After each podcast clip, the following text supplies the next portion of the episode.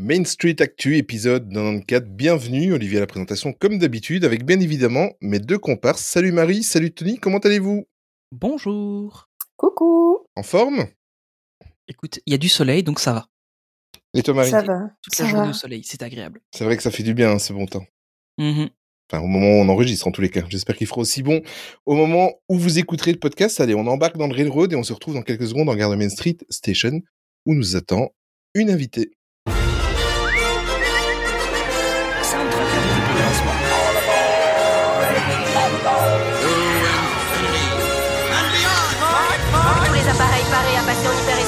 Commandement. On y va Good, China, good China. To all who come to this happy place. Welcome, foolish mortals. Monsieur, dames, veuillez rester assis jusqu'à l'arrêt complet et attendre qu'on vous dise de descendre. This is Main Street, Main Street Station. Bonjour Steph, comment vas-tu? Ça va très bien les crevettes et vous Mais écoute là, on a eu ta voix, on a eu ton expression dans tes vidéos, donc je pense que les auditeurs et auditrices t'ont reconnu. Bien évidemment, c'est Steph de All Around Dreams, la célèbre, la plus grande des, des chaînes YouTube. Euh, voilà, Attends. mais écoute, Eh, mais en plus, vous avez passé un cap là d'abonnés, il me semble, non Euh, Non, j'ai passé un, casque, C'est un cap personnel sur Ah, Instagram. c'est sur Insta, ok, d'accord. mais, euh, mais on monte euh, petit à petit, euh, on devient moins petit. Ouais, c'est quand même dingue d'avoir une chaîne YouTube avec autant de, avec autant de communautés, une communauté aussi grande et ne pas être insiders. Mais ça, c'est une autre question. Non, c'était une autre histoire, on va pas se fâcher tout de suite. Olivier, je t'ai dit, la, la- la phrase c'est je n'ai pas d'avis. Je n'ai pas d'avis. C'est mieux comme ça. Oui. Bon, on va passer à la petite introduction. Comme vous l'aurez peut-être deviné en voyant le titre de cet épisode, bien évidemment. Nous allons aujourd'hui parler des franchises dans les parcs Disney. On va vous expliquer tout à l'heure un petit peu pourquoi on a décidé d'utiliser ce mot franchise. Bon, vous allez me dire que les franchises, l'univers Disney en possède des milliers et c'est en l'occurrence leur fonds de commerce, bien évidemment. Et vous avez mille fois raison. Mais aujourd'hui, nous allons vous parler des franchises Disney qui inondent leur parc ou leur resort autour du monde depuis un petit moment. La communauté des fans Disney est totalement partagée entre le clan des personnes qui, comme votre serviteur d'ailleurs, on va le voir tout à l'heure, euh, aiment s'immerger dans les franchises Disney, dans les parcs, et le clan des personnes qui sont totalement contre pour laisser place à d'autres storylines ou expériences endémiques à chaque parc ou land. Et les cas les plus flagrants dans ce domaine depuis quelque temps, ce sont nos parcs, notre parc européen et Epcot en Floride, vous allez vous en rendre compte assez rapidement.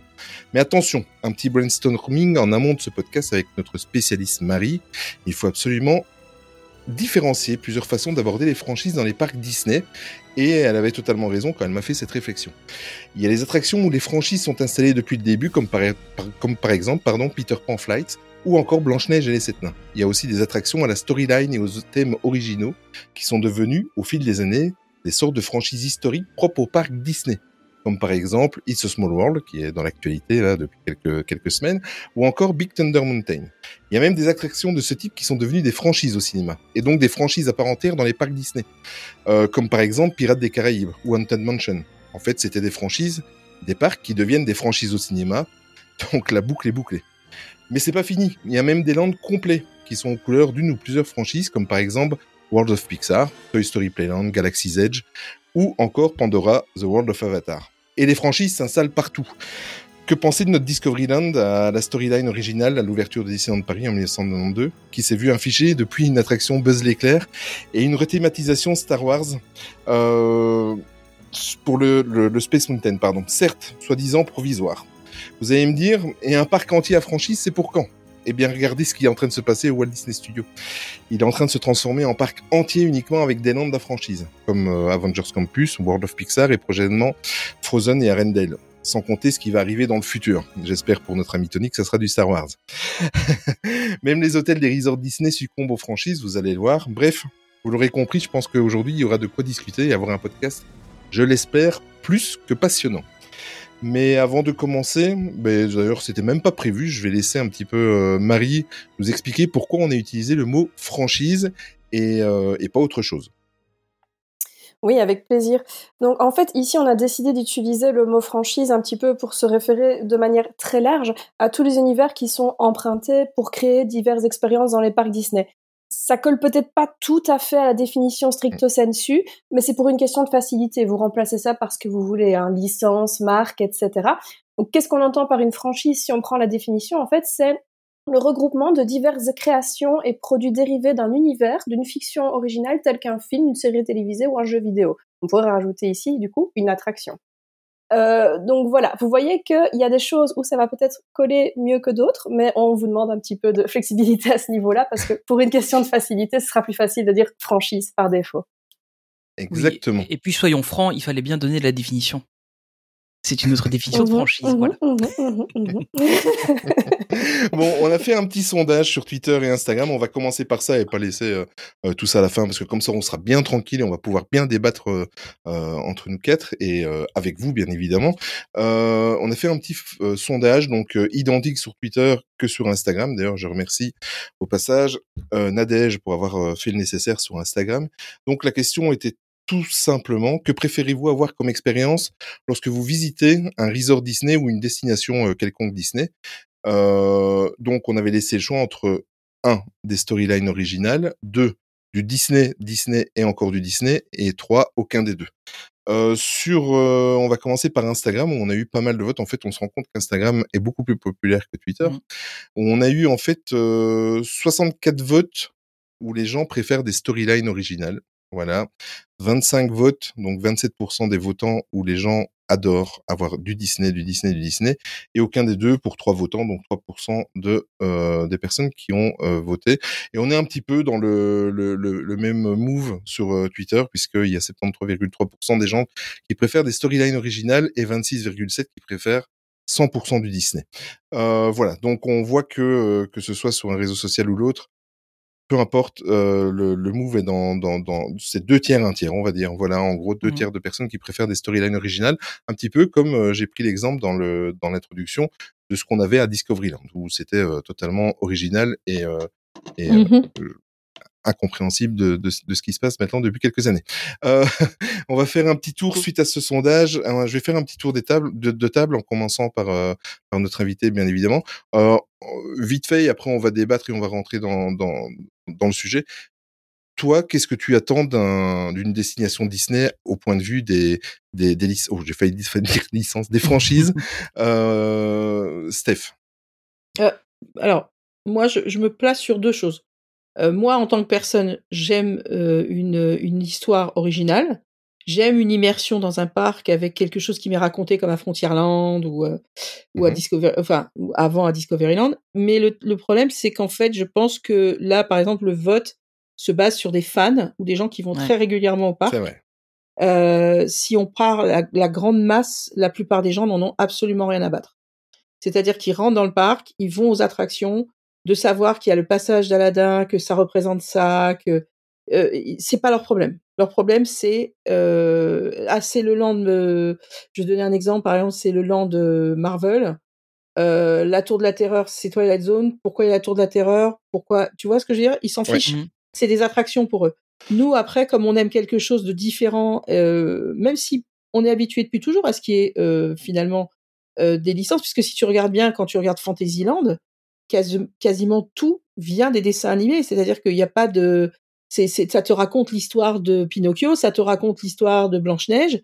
Donc, en fait, c'est tiré des films. C'est Et, vrai qu'il y a euh, que It's a Small World. C'est vrai. Voilà, il y a que It's a Small World. Et, et en fait, euh, du coup, mais comme c'est ancien, si tu veux, on a l'impression d'être, euh, on fait partie du dessin animé, c'est quelque chose, euh, voilà, c'est à conserver. Mais effectivement, je pense que 90% des gens, la storyline qu'il y a même dans Main Street, ils ne la voient pas, ils Mhm. ne savent pas, et ça ne les intéresse pas.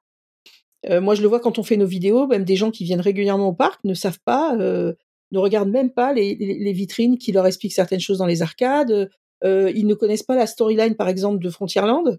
Ouais. Oui, ça, Il y a un restaurant mexicain, il y a, y, a, il y a le manoir, il y a la, la plupart des gens ne savent pas qui sont Mélanie Ravenswood et son père. Mhm. hein. Donc euh, moi, par contre, effectivement, j'adore le fait qu'on me qu'on m'emmène quelque part et, euh, et c'est vrai que quand tu es que tu es fan de détails et de choses, tu t'éclates. Et ça fait mal un, un petit peu mal au cœur après. Mais justement, euh, maintenant, il y a une question qui me vient. C'est- C'est c'est vrai que c'est une très très bonne réflexion ce que tu viens de faire, ce que tu viens de dire. Euh, justement, pourquoi alors un parc euh, bah, Disney là en l'occurrence, forcément puisque c'est notre passion. euh, pourquoi un parc se se casse la tête à essayer de faire des storylines originales et tout ça comme ça. Bon, on va me dire que c'est c'est la marque de fabrique des parcs Disney, bien évidemment. Mais pourquoi se Mm. casser la tête en, en sachant, euh, ben, je vais m'adresser à Thomas Marie qui qui est spécialiste dans la Walt Disney Company, mais euh, qu'est-ce qui fait qu'un parc Disney se décarcasse pour, euh, pour au final juste faire plaisir peut-être à 10% de ses visiteurs, c'est-à-dire des, des super passionnés comme, euh, comme, comme nous quatre ici autour du, micro- du micro et comme ceux qui nous écoutent. Euh, pourquoi est-ce qu'ils se cassent la tête à ce point-là alors que 80% des gens n'en ont rien à foutre, comme disait Stéphanie Euh, je, je pense que clairement, ça fait partie de, de l'ADN de Disney, en fait, hein, d'être euh, d'être créatif et de proposer des expériences qui sont quand même toujours plus ou moins tirées de quelque chose. Hein. Quand on regarde euh, même les attractions originales, elles viennent pas de nulle part. En général, il y Mhm. avait une influence, il y avait une inspiration euh, qui est venue, euh, par exemple, de l'expérience de Walt ou d'un Imagineer, etc. Après, clairement, je suis tout à fait d'accord avec euh, ce que Steph disait ici. C'est quelque chose que je mets aussi régulièrement en avant quand on me dit euh, que Disney ne fait plus que des franchises, des licences, des films dans les attractions. Euh, si on regarde les attractions qui font partie des Opening Day Attractions de Disneyland Resort en 1955, il y a notamment tous ces fameux Dark Rides comme Peter Pan et Blanche-Neige, etc. Mhm. Donc dès le début, ces attractions à film, on va dire, elles existaient. Et après, ils ont fait un mélange où ils ont aussi amené des attractions euh, plus euh, particulières avec une storyline vraiment dédiée, avec euh, une histoire inventée de zéro. Et je pense que c'est aussi un petit peu la force de Disney, puisque même si d'autres parcs s'y essayent, je prends l'exemple de Fantasyland ici pas loin, eux, ils n'ont pas la force de frappe d'un Disney. Ils n'ont pas des Ouais. personnages ou des histoires auxquelles les gens peuvent s'identifier, comme euh, tous ces, toutes ces histoires comme Peter Pan, etc. Et donc, ils sont bien obligés ben, d'imaginer les choses de zéro. Et euh, ils le font, ils le font bien, ils s'améliorent de plus en plus, mais il n'y a rien à faire. Disney a cette dimension, ce storytelling, cette euh, capacité, cet ADN à raconter, à mettre les choses, le sens du détail pour qu'on soit absolument euh, dans l'immersion totale. Et je pense que du coup, euh, c'est un peu ça qui va les différencier peut-être d'autres parcs d'attractions et qui va faire qu'ils ont Mm. aussi envie de garder ça, malgré le fait que les guests peut-être s'identifient moins. Faut dire ce qui est aussi, je, je suis assez d'accord avec Steph. Hein. Je pense que les, les gens, le guest lambda, ce qu'il veut, c'est c'est voir Mickey, c'est voir les personnages qu'il connaît.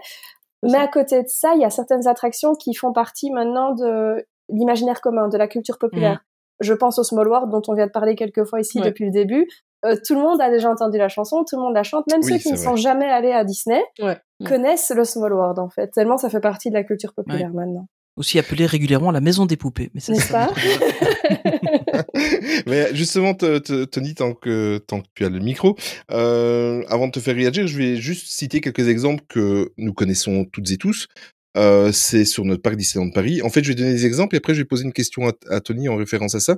Euh, bah, évidemment, on, on en a parlé il y a quelques, quelques minutes. C'est le cas de Discoveryland où, euh, où euh, la sto- le, sto- le storyline du land était incroyable à son ouverture.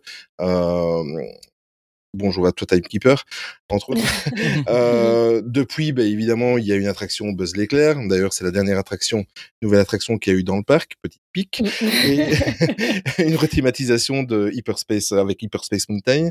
Et alors, bien sûr, euh, il y a eu l'avenue de Filard Magique qui a, euh, voilà. Donc, euh, en fait, le land. C'était le euh, dernier qui- clou euh, du circuit. Oui, c'était voilà, exactement. Donc, on se retrouve avec du Buzz l'éclair, du du Star Wars, euh, un, un beau sous-marin de Jules Verne et euh, et Filard Magique. Euh, Mm. Dernièrement, il y a l'extension Lu- Luca de la pizzeria Bella Notte. D'ailleurs, au passage, très belle vidéo, Steph. Merci. Euh, là, ce qui arrive là prochainement, c'est le restaurant Fuente del Oro qui va complètement Coco. se transformer, même si c'était pas encore officiel, mais euh, en, en Casa de Coco. Euh, le restaurant Blue Lagoon, euh, paix à toi, qui est maintenant dédié à Jack Sparrow, Ouais. pour le meilleur et surtout pour le pire.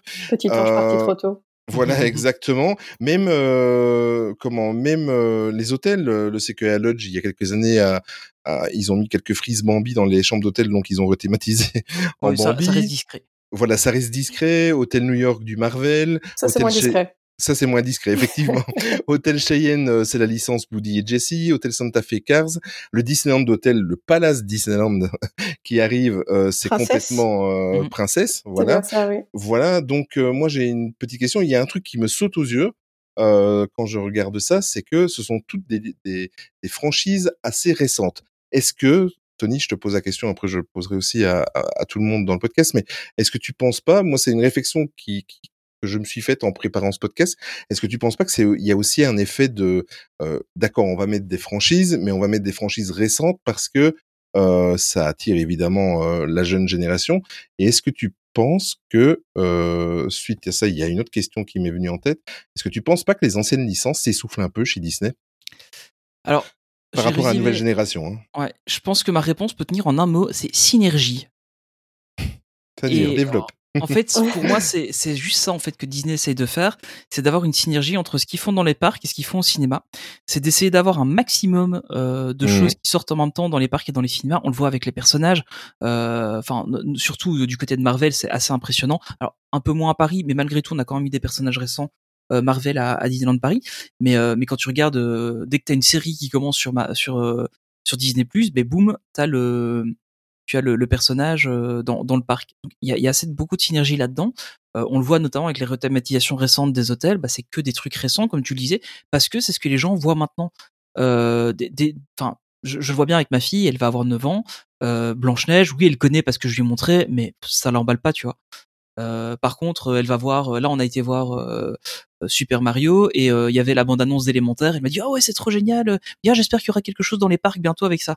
Directement, elle, elle, elle associe le fait que elle sait que c'est du Disney et que donc Mm. dans les parcs Disney il pourrait y avoir ça aussi. Et donc directement, elle me dit ça.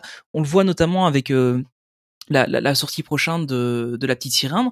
Il y a déjà une photologue qui est prévue euh, au, au Ouais. Disney Studio avec elle. Alors, Et tant mieux. euh, là, on, on va on va parler de la photo deux secondes. Euh, c'est un- une photo stock de la mer euh, sur, prise sur Adobe Oui, Stock. on, on en parle de ce, Ah, je suis désolé, mais c'est un ce bout de carton imprimé, quoi. Euh, bon après on verra. Là, là ils viennent de le poser, donc peut-être qu'ils vont améliorer un petit peu la photologue. Mais euh, voilà, c'est un autre débat. Mais non, en fait, je pense que Disney, comme toutes les compagnies, a besoin de capitaliser, ça c'est certain. Et c'est plus facile de leur dire, ben voilà, euh, je te sors un truc au cinéma, je te fais la même chose dans les parcs, et puis c'est parti quoi. Parce que ça crée l'événement en fait. Mm. Euh, tu, tu vas, tu vas voir un enfant, tu vas lui montrer, euh, tu, tu, enfin, tu, tu je sais pas, j'imagine avec la petite. Bon après, elle a l'habitude d'aller à Disneyland Paris, donc c'est un peu faussé, mais euh, tu, tu prends n'importe quel enfant qui va aller voir euh, la petite sirène au cinéma, il va, tu vas lui dire après, et si tu veux, tu peux voir la petite sirène dans un parc euh, à moins de deux heures de chez toi. Bah, l'enfant va vouloir y Oui, aller. mais, Donc, euh, mais ça, ça. Mais ce, ce qui démontre bien, parce que moi j'avais été super étonné euh, dernièrement quand on avait reçu un petit peu plus de news sur le, le, le Disneyland Hotel. Moi Oui. j'avais été, j'ai complètement été étonné Pareil. de, de voir qu'il y avait des chambres Raya quoi. Enfin moi, moi Ouais. personnellement, c'est c'est pas méchant, hein, c'est c'est peut-être parce que euh, voilà j'ai 50 balais et que ça ça me parle moins. Pourtant j'ai bien aimé Raya, j'ai j'ai même bien aimé euh, toute cette histoire euh, construite. T'aurais presque même dit un jeu vidéo monde par monde, etc. Ah Mais euh, j'ai j'ai adoré le, le dessin animé. Enfin adoré non, mais je l'ai beaucoup apprécié. Mais euh, moi ça Mais- me viendrait pas à l'idée de réserver, enfin de me dire tiens je vais prendre la chambre Raya. Enfin moi ça me fait pas rêver. Pareil. Pareil. Voilà, En je sais plus, pas euh, vous, toi Steph, qui as toi? qui as 50 balais, t'es plutôt Fantasia, quoi. Vous l'avez Ok, Qu'est-ce qu'est-ce- d'accord. qu'est-ce- qu'est-ce qu'il raconte, Tony? Euh, Alors, il y a deux choses. Euh, je pense que le, le problème, c'est qu'il faut, il faut aussi vivre avec son temps. Je pense qu'à Oui, voilà. à l'heure actuelle, les fans Disney, ils connaissent pas des Disney depuis 10 ans en arrière. hein. les vieux Disney, ils connaissent pas euh, les, les, les, les- les premiers Disney. Même là, tout le monde joue le côté Steamboat Willie machin. Je suis sûr qu'il y en a la moitié qui l'ont jamais vu. Ils n'ont jamais vu. ouais, c'est ça. Euh, Voilà, donc c'est toujours très drôle. C'est un peu comme Star Wars, c'est-à-dire que maintenant on a la- on a on a on a Star Wars Disney Plus. Ouais. Et euh, donc les gens sont fous du Mandalorian et tant mieux parce que c'est un très très bon euh, une très bonne série. Maintenant l'essence de Star Wars, euh, ce que nous on connaît qui a 30 ans, C'est euh, pas la même chose. Hein. Ouais. Euh, donc du coup, bon, pour, pour revenir au truc, c'est c'est juste que euh, moi, moi, ce qui me fait un tout petit peu peur, euh, c'est qu'on on essaye d'aller dans l'air du temps, c'est-à-dire, bon là, voilà, tu dis, il y a une, une, euh, moi, ça me fait pas rêver non plus, qu'il y ait une chambre euh, Raya. Raya, pour la peine, j'ai j'ai trouvé ça sympathique, mais pour moi, c'est pas un grand Disney, Voilà. c'est pas un Mhm. personnage mythique. Mhm. Euh, elle représente un petit peu tout le monde et personne. Je, je comprends pas qu'à l'heure actuelle, il y a vraiment un manque, euh, il y a un vrai manque de créativité. Ah, pas du tout. Mm. Mais si tu veux, elle euh, princesse. ils, ils- non, elle est pas princesse en plus. Ils essayent juste, euh, je pense, d'être dans l'air du temps, de se dire, euh, ouais, la petite fille va se reconnaître dans Raya, une autre petite fille va se reconnaître euh, dans tel ou tel personnage. Et le problème, c'est qu'à vouloir trop faire ça, tu perds en qualité dans ce que tu donnes, je pense. C'est, par exemple, princesse pour moi, ça aurait dû être peut-être euh, ben, celles qu'on voit sur le char, euh, qui sont les princesses de base euh, euh, Dis- Disney. Je dis pas qu'il faut pas après en rajouter, mais il faut que ce soit quand même un personnage qui soit un peu iconique, euh, qui, qui, qui fasse qu'il y a beaucoup de gens qui se. Enfin, moi, je vois tellement de petites filles qui veulent ressembler à la Reine des Neiges, par exemple. Euh, voilà, elle est, elle est un petit de peu indélogée. d'ailleurs. hein. Oui, beaucoup. Mais ce que je veux dire par là, c'est que j'ai l'impression qu'en fait, il- il- il- le parc au départ, quand ils l'ont construit, il y avait tellement de créativité par rapport, par exemple, voilà, comme ces, ces landes où il n'y a pas forcément euh, à la base, euh, voilà, Discoveryland à la base. Bon, après ils nous l'ont un petit peu bousillé avec, euh, même si j'adore Buzz l'éclair, ça a rien à faire là. Mais, mais, mais si tu veux, après, je trouve que ils se disent, tiens, par exemple, la dernière fois, quelqu'un m'a fait peur, m'a dit, euh, ouais, moi, moi j'aime pas trop Autopia. Par contre, s'ils le rendent avec euh, Zootopie, ça pourrait être sympa. Alors, Autopia, c'est mon attraction Ah, j'ai- préférée. J'ai du mal à imaginer ça euh, en Zootopie. Ouais, parce que c'est un côté futuriste. euh, Ouais, et j'ai bon, fait ce mes. serait Zootopia. Ce Ouais, serait Zootopia. Et, et c'est ce qui nous pend au nez parce que je pense qu'à l'heure actuelle, ils sont tellement dans le dans le dans le la demande de rendement qu'ils vont prendre chaque élément du parc en se disant ça pourrait être quoi comme licence, ça pourrait être quoi comme dessin animé? c'est le risque. Et c'est un petit peu dommage parce que moi, Disneyland aussi, alors peut-être peut-être pas tout le monde, mais moi je le vois un peu comme un voyage tout le temps dans un Mhm. dans un lieu, un peu comme un village d'enfance où tu retournes, où tu connais chaque rue, où tu connais chaque maison, mais où tu te sens bien parce que tu passes euh, euh, d'Indiana Jones où t'es carrément, tu sais même pas que t'es dans l'île de France, ou d'un coup tu te retrouves dans Discoveryland. Et je trouverais dommage qu'après ce soit qu'une succession, si tu veux, de de, de licences et qu'il y ait Ouais. plus qu'il y ait, plus de, de magie quoi. Euh, le Zeppelin qui deviendrait, euh, je sais pas moi, Monstre et compagnie. euh, Tu vois ce que je veux dire? C'est euh, Ouais, ou même je- Cars, je crois qu'il y en a un dans Cars à un moment, un truc Ouais. publicitaire. quoi, ouais. mais je, je serais très inquiète que ça soit comme ça. Mais c'est vrai que c'est c'est dommage parce que tu, enfin Olivier le disait avec le Discoveryland, honnêtement c'était mon land préféré quand j'étais petit, c'était ça me faisait rêver et et et, et je trouve que le land était extrêmement équilibré à l'époque Ouais. Euh, et je suis désolé euh, autant j'adore Star Wars, je suis extrêmement fan de Star Wars, vous savez tous. Euh, Ouais. Pour moi, euh, Hyperspace Mountain c'est une hérésie. Ouais. Euh, de la Terre Bah, à ça la Lune était tellement mieux. Ça devait pas durer Hyperspace Non, Mountain. c'était mais Ouais. encore maintenant ils le disent hein, que c'est c'est toujours Bah ouais. temporaire et que théoriquement ça devrait revenir, mais euh, enfin, Bah, c'est ça, c'est temporaire vrai que quand euh, tu ça fait regardes, quoi, ça fait 8 ans? Quand Ouais, tu je regardes, tu sais, les, euh, je sais pas comment on dit ça en français, les, enfin, tu sais, les, les wagons euh, dans lesquels tu prends place. Oui, dans, les dans, le- trains, dans quoi. les trains, ouais, ouais, tout à fait. Euh, ils sont un peu thématisés plutôt dans Ah, ce sens-là, donc hein, euh, euh, clairement le but à un moment donné c'est de le remettre, je pense. Mais, pense, c'est ça. euh, Surtout qu'avec les écrans, ils pourraient mettre un peu ce qu'ils veulent, quoi. Mhm. Mais c'est-à-dire que moi j'en ai parlé dans la vidéo sur euh, It's a Small World quand on a fait le restaurant euh, Luca. Oui. Après, je me dis, il y a des gens qui ont créé ce parc. Après, je sais que Disney, lui, il était pour que les parcs évoluent. Oui, tout à fait. Donc, on Mhm. peut changer des choses. Mais à un moment, il y a des choses qui sont tellement changées que je me dis, quand tu vois, par exemple, un, un, un- un- un- bon, c'est vrai que Santa Fe, par exemple, les gens, ça leur parlait pas. Il y avait la soucoupe. Moi, je trouvais ça Ah, génial. moi, j'adorais aller voir la soucoupe quand j'étais Voilà, petit. la euh, je soucoupe, passais là-bas le soir euh, avec les lumières, c'était. Bon, après, ils l'ont thématisé Cars, tu vois, ils l'ont thématisé Cars pour que ça soit plus parlant pour les Ouais. enfants, les familles et tout.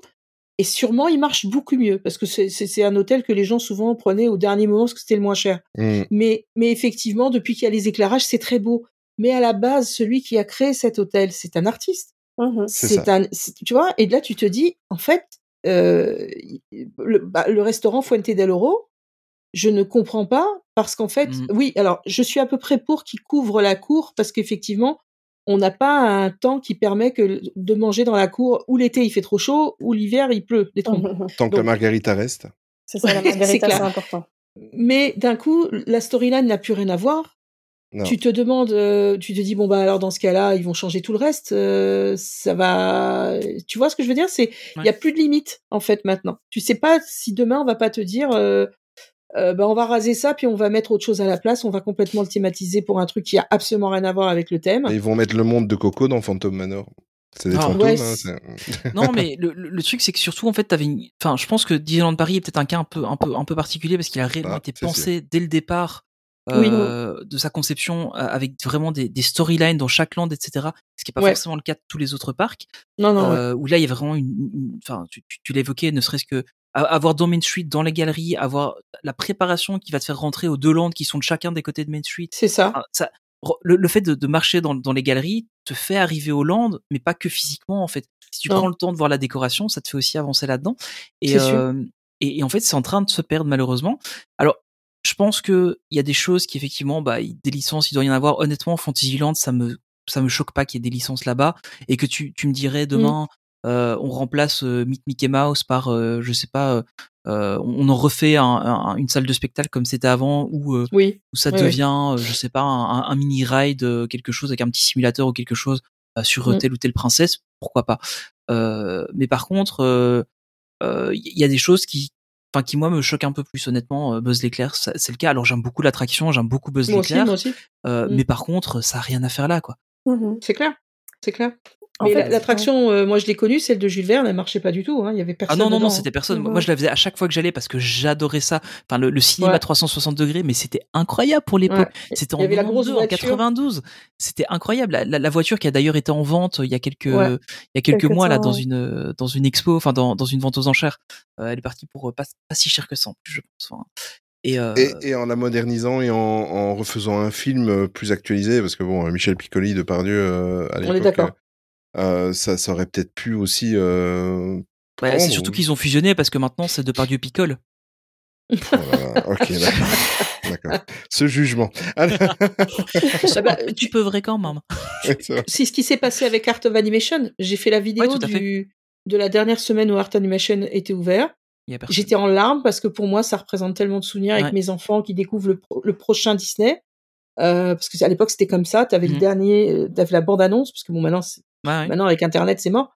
Mhm. Mais je me suis dit, ils auraient tellement pu, parce que le, le musée qui est la première salle, ce musée avec ses, ses pièces originales. Mais c'est je me suis parce que les gens le regardent pas.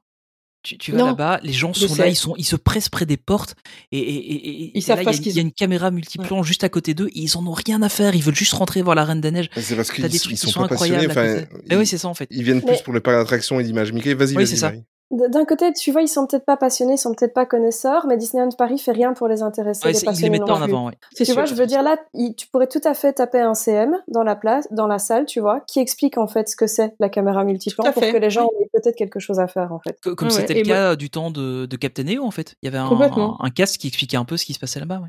et moderniser les deux autres salles. Tu vois, euh, la, la Ouais. salle où il y avait les euh, et, la, et la dernière salle, je vais te dire, c'est très bête. J'ai un de mes fils qui est qui est, gra- qui est euh, infographiste et je me souviens quand on allait dans cette salle, ils étaient fascinés par Mhm. l'interaction avec euh, Mouchou. Ouais. Ça les- Ah oui, et moi, je, moi, je me disais toujours, ah, c'est exactement le genre de bureau que je veux me faire avec les jouets mélangés avec euh, le bureau de dé... parce que moi à la base c'est mon, enfin, c'est ma formation, je suis dessinatrice et donc du coup, j'adorais cette salle. Je trouvais que l'interactivité était géniale quand il y avait les bons, les castes qui vraiment qui jouaient Ouais, ouais. super bien le truc. Et j'aurais trouvé qu'ils auraient pu vraiment tellement moderniser cet endroit. Et après, quand tu sortais, tu sais, il y avait tout cet endroit où tu, où tu voyais euh, euh, les dessins, là, il y avait un truc qui tournait. Enfin, c'était magnifique. Et puis d'un coup, ils se sont dit, non, rendement, là, il faut qu'il y ait un mythe. Là, faut la Reine des Neiges. Alors, la Reine des Ouais. Neiges, je te demande ce qu'elle fout là, parce qu'effectivement, au studio, c'est tout et n'importe quoi. Euh, voilà. c'est ça. Alors, je pas le sûr qu'il y aura plus de cohérence une fois que le land sera ouvert. hein. C'est clair. Alors, c'est, mais, euh, très bien. euh, euh, Il y a des milliers d'enfants qui sont super contents. Moi, j'ai vu des enfants pleurer parce qu'ils avaient la Neiges devant eux, mais c'est super. Mais quand il a fermé cet endroit, je le trouvais magique. Et en fait, Mm. tu te rends compte que maintenant, c'est rendement. C'est plus euh, artistique. C'est, il faut que ce soit beau, mais il faut que les gens viennent. Mhm. Euh, ça peut pas être que de la décoration. On peut pas faire que des choses pour qu'elles, parce qu'elles sont belles et qu'elles doivent être là. Et c'est le monde un peu dans lequel on vit hein, maintenant. Hein. C'est tout optimisé. euh, Ouais, c'est ça en fait. Je me permets de Ça- jumper sur un ou deux trucs. Ouais. Euh, ça fait un moment que je me tais, sorry. vas-y, vas-y, non, vas-y, vas-y.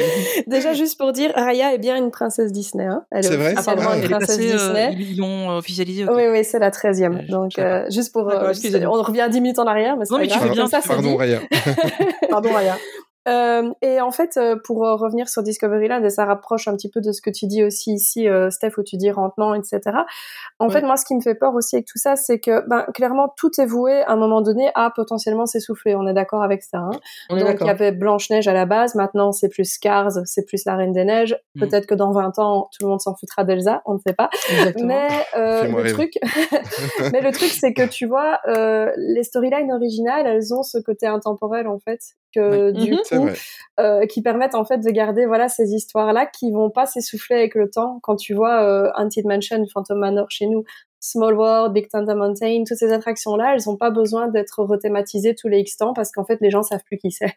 Donc du coup, euh, je me disais c'est un peu dommage le cas d'un Discoveryland par exemple où c'est vraiment un des problèmes dans les parcs Disney. Moi j'avoue que dans tous les parcs où je vais, en général, il s'appelle plutôt Tomorrowland dans les autres euh, parcs Disney. C'est le land que j'évite, quoi. Il m'intéresse pas du tout. J'arrive pas à y aller. Ça, ça m'intéresse pas. Naturellement, j'y vais pas, en fait. Mhm. Et euh, notre Discoveryland avait ce, ce twist, en fait, qui lui aurait permis de ne pas, à un moment donné, euh, s'effacer avec le temps, en fait, et de ne pas vrai. perdre sa, sa crédibilité euh, par rapport aux autres lands, où fatalement, le futur, à un moment donné, ça vient le passé, quoi. Et là, vu qu'ils avaient réussi, ouais, voilà, c'est ça. Je trouve ça que c'est un peu dommage, en fait, d'aller mettre des licences qui vont peut-être, à un moment donné, perdre de leur intérêt aussi, au profit d'une storyline qui, elle, aurait pu être intemporelle, en fait. Et, le ça, futur, que- et le futur devient kitsch parce que euh, en juillet Ouais. dernier, quand je suis allé en Floride, franchement, le Tomorrowland, il fait, euh, il, il fait, Ah, il euh, fait vieux. il, il Il fait fait vieux quoi. On tu me parle même pas de Disneyland Resort, ils ont fait n'importe quoi là-bas. donc, Ouais, euh, oui, je sais.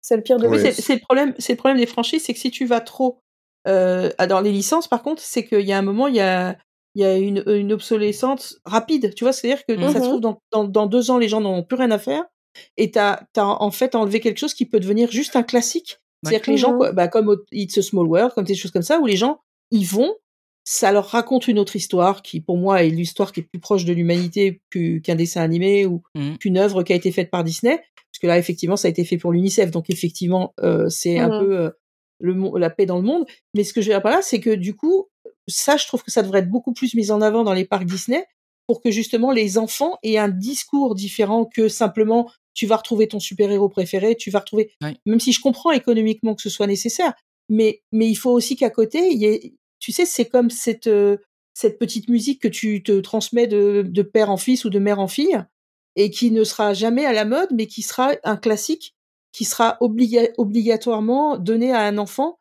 qui lui donnera une sorte de base euh, dans sa tête, de se dire tiens oh ça ça me rappelle ça et c'est c'est beaucoup de choses. Et ben c'est pareil pour Disney si tu veux. Il faut qu'ils gardent des endroits qui forcément ne Ouais, servent ouais. pas à rien, mais qui en même temps apportent du beau, apportent une histoire, apportent euh, voilà. Et je trouve Mhm. ça très dommage parce que j'ai l'impression que maintenant les créateurs euh, chez Disney, c'est pas eux les décisionnaires, c'est plutôt les hommes d'affaires. Mais de toute façon, il y a quand même la place pour les deux. On, on avait à Oui. l'époque déjà dans Disneyland Paris, il y avait les deux et ça marchait.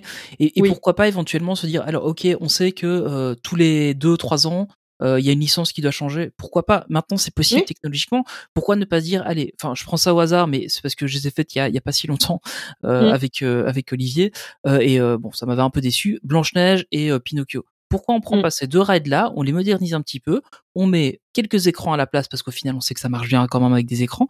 On met quelques écrans, un ou deux Non. animatroniques qui sont facilement modifiables et après on y va. Et c'est Ça ce qu'ils ont fait à Disneyland Resort hein, en Californie. Ouais, c'est ça. Ouais. Ils ont transformé. Snow White en fait. euh, Tu, tu mets Ouais. deux ans euh, la Blanche Neige, puis tu mets deux ans euh, la Reine des Neiges, puis tu mets deux ans euh, le, le, le nouveau Pixar qui sera à la mode ou quelque chose. Et pourquoi pas, ça, ça tourne. Et, euh, et comme Mais ça, là, tu es en ça- plein dans la franchise. Hein. Là, là, tu... Oui, oui, oui, mais je sais, mais si- s'ils veulent mettre de la franchise, mettez-la là-dessus. Commencez pas à nous retirer. Euh, euh, Enfin, tu, tu vois, moi, ce qui, euh, honnêtement, j'ai peur que dans, euh, je sais pas, 4, 5, 10 ans, euh, tu perdes l'essence de, de, de Frontierland. Pour moi, ça reste le dernier bastion. Est-ce que ces Frontierland de Disneyland Park, franchises-là, parce que je, je parlais de, de, de faire plaisir aux, aux, aux fans Disney, mais et, Ouais. et pour attirer les, les, les guests lambda qui connaissent les personnages, mais est-ce que toutes ces franchises ne sont pas là aussi pour faire plaisir aux actionnaires et pour les Si, rassurer? bien sûr, c'est pour rassurer les actionnaires. Voilà. C'est c'est juste une oui, question quand, d'argent. quand tu sais que ça marche, c'est qu'on te creusait à côté en soi, tu vois. Ouais, c'est ça. Et puis c'est pour aussi attirer vraiment une nouvelle, euh, une nouvelle clientèle Ouais. qui forcément n'est pas forcément fan Oui. de Disney en général, mais de quelque chose en particulier. Donc effectivement, ben et- bon après moi je me mets à leur place. Hein, il faut, euh, on est dans Bah, un monde où Le but, c'est gagner de l'argent, c'est compétitif, hein. pas. Voilà. Oui, Après, puis, tu puis vois- montrer qu'on est toujours avant tout le monde, quoi, tu vois. Ouais. C'est ça le truc. Parce qu'il Moi, faut tu vois aussi, euh, le, le truc, tu vois, c'est que je me dis, euh, avoir des, attractions qui sont directement annoncées comme étant des attractions où tu as un film. Par exemple, je sais pas, le nouveau land qui va arriver avec la Reine des Neiges, on sait que l'attraction, ce sera la Reine des Neiges, pas de souci. Mm. Avoir des attractions qui sont euh, de base, en fait, une autre histoire, ou des attractions, des restaurants, etc., qui sont peut-être une storyline originale qu'on retransforme, euh, ça, ça m'embête un peu plus parce qu'en Mhm. effet, on perd une originalité, et surtout quand c'est mal fait. Parce que quand c'est intéressant, quand c'est fait avec, euh, on va dire, respect pour l'œuvre originale aussi, euh, Mhm. ou autre, ok. Par contre, par exemple, moi, le Blue Lagoon, ça s'appelle un massacre à la tronçonneuse. Je suis Ah oui, Je suis d'accord avec toi. Mais ce resto était chouette. Et puis là, on te tape trois, quatre photos de Jack. On le fait défiler de temps en temps, une fois dans le restaurant, quand les planètes sont alignées. Et on appelle ça le restaurant des pirates au cas où c'était pas assez subtil pour le guest européen Bon qui est trop idiot pour comprendre. Ouais. Ça va, enfin, tu vois, ce genre de déma- ce genre de rethéma là, je trouve que c'est vraiment nul Mhm. et c'est vraiment sous-estimé aussi le guest en fait. Ouais, c'est ça, c'est très dommage en plus parce qu'au final, euh, enfin, moi, honnêtement, depuis que c'est devenu euh, le restaurant des pirates, je n'ai jamais mis les pieds là-bas. Euh, un peu par principe et puis parce que bon, ça me bottait moyen. Mais mes parents Mhm. l'avaient fait euh, un peu un peu après la réouverture. Ils m'ont dit, Jack, on l'a vu passer. Il Mhm. passe pas aux tables, il fait pas de photos, rien du tout. Donc c'est vraiment le voir Ouais, c'est vrai. Ça n'avait aucun Mhm. sens de, de le voir comme ça. Mm. Euh, et, et à côté de ça, bah ouais, tu te retrouves avec, euh, enfin, avec au final des, des trucs qui sont thématisés pour être thématisés. Alors bon, évidemment, le, le côté euh, de, de Pirates des Caraïbes, c'est un peu compliqué parce que au cas où les gens ne le sauraient pas, alors je pense que nos éditeurs sont au courant, mais euh, Pirates des Caraïbes, c'est pas un film à la base, c'est une attraction qui est devenue un film qui est clair. redevenu une attraction. Euh, ce qui est assez drôle en soi, euh, c'est que euh, voilà, ça, ça a fait le tour comme ça. Euh, mais euh, à la base, c'était l'attraction qui était là, donc c'est devenu une franchise cinématographique par après. Euh, mais alors là, bon, celle-là était un peu particulière, mais euh, mais tu vois, par exemple, moi, je, je vois euh, euh, comment le Haunted Mansion qui, qui arrive au cinéma, enfin, qui arrive au cinéma une deuxième fois. Oublions la première fois avec Eddie Murphy. On va faire genre elle n'a pas existé. voilà. Euh, j'ai eu des années de thérapie avec ma psy pour euh, pour effacer ça, c'était compliqué. Mais euh, mais ça par exemple, ça me fait un peu peur que sur le long terme, euh, on revienne nous dire ah ok en fait votre Phantom Manor on va en faire un Haunted Mansion parce que ça a bien marché avec le film et, Non, euh, du non. coup alors j'espère que non je pense pas parce que ça voudrait aussi modifier énormément le, le, le bâtiment lui-même le enfin voilà je pense pas que ça arriverait mais potentiellement ça pourrait et euh, c'est des choses qui me font un peu peur mais encore une fois Ouais. le. Disneyland Paris, c'est un parc à thème. C'est pas un parc d'attractions.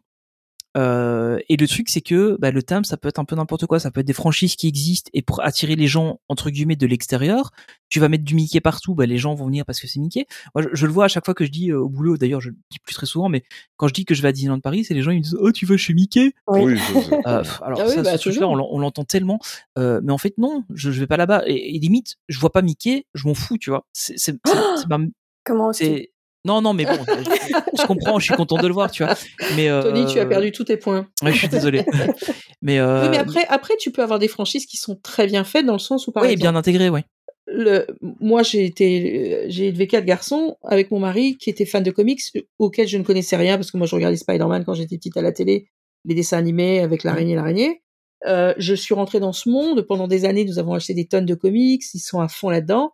Et tout d'un coup, ça sort. Et Ouais. tout d'un coup, il y a le MCU. Et tout d'un coup, le Land arrive.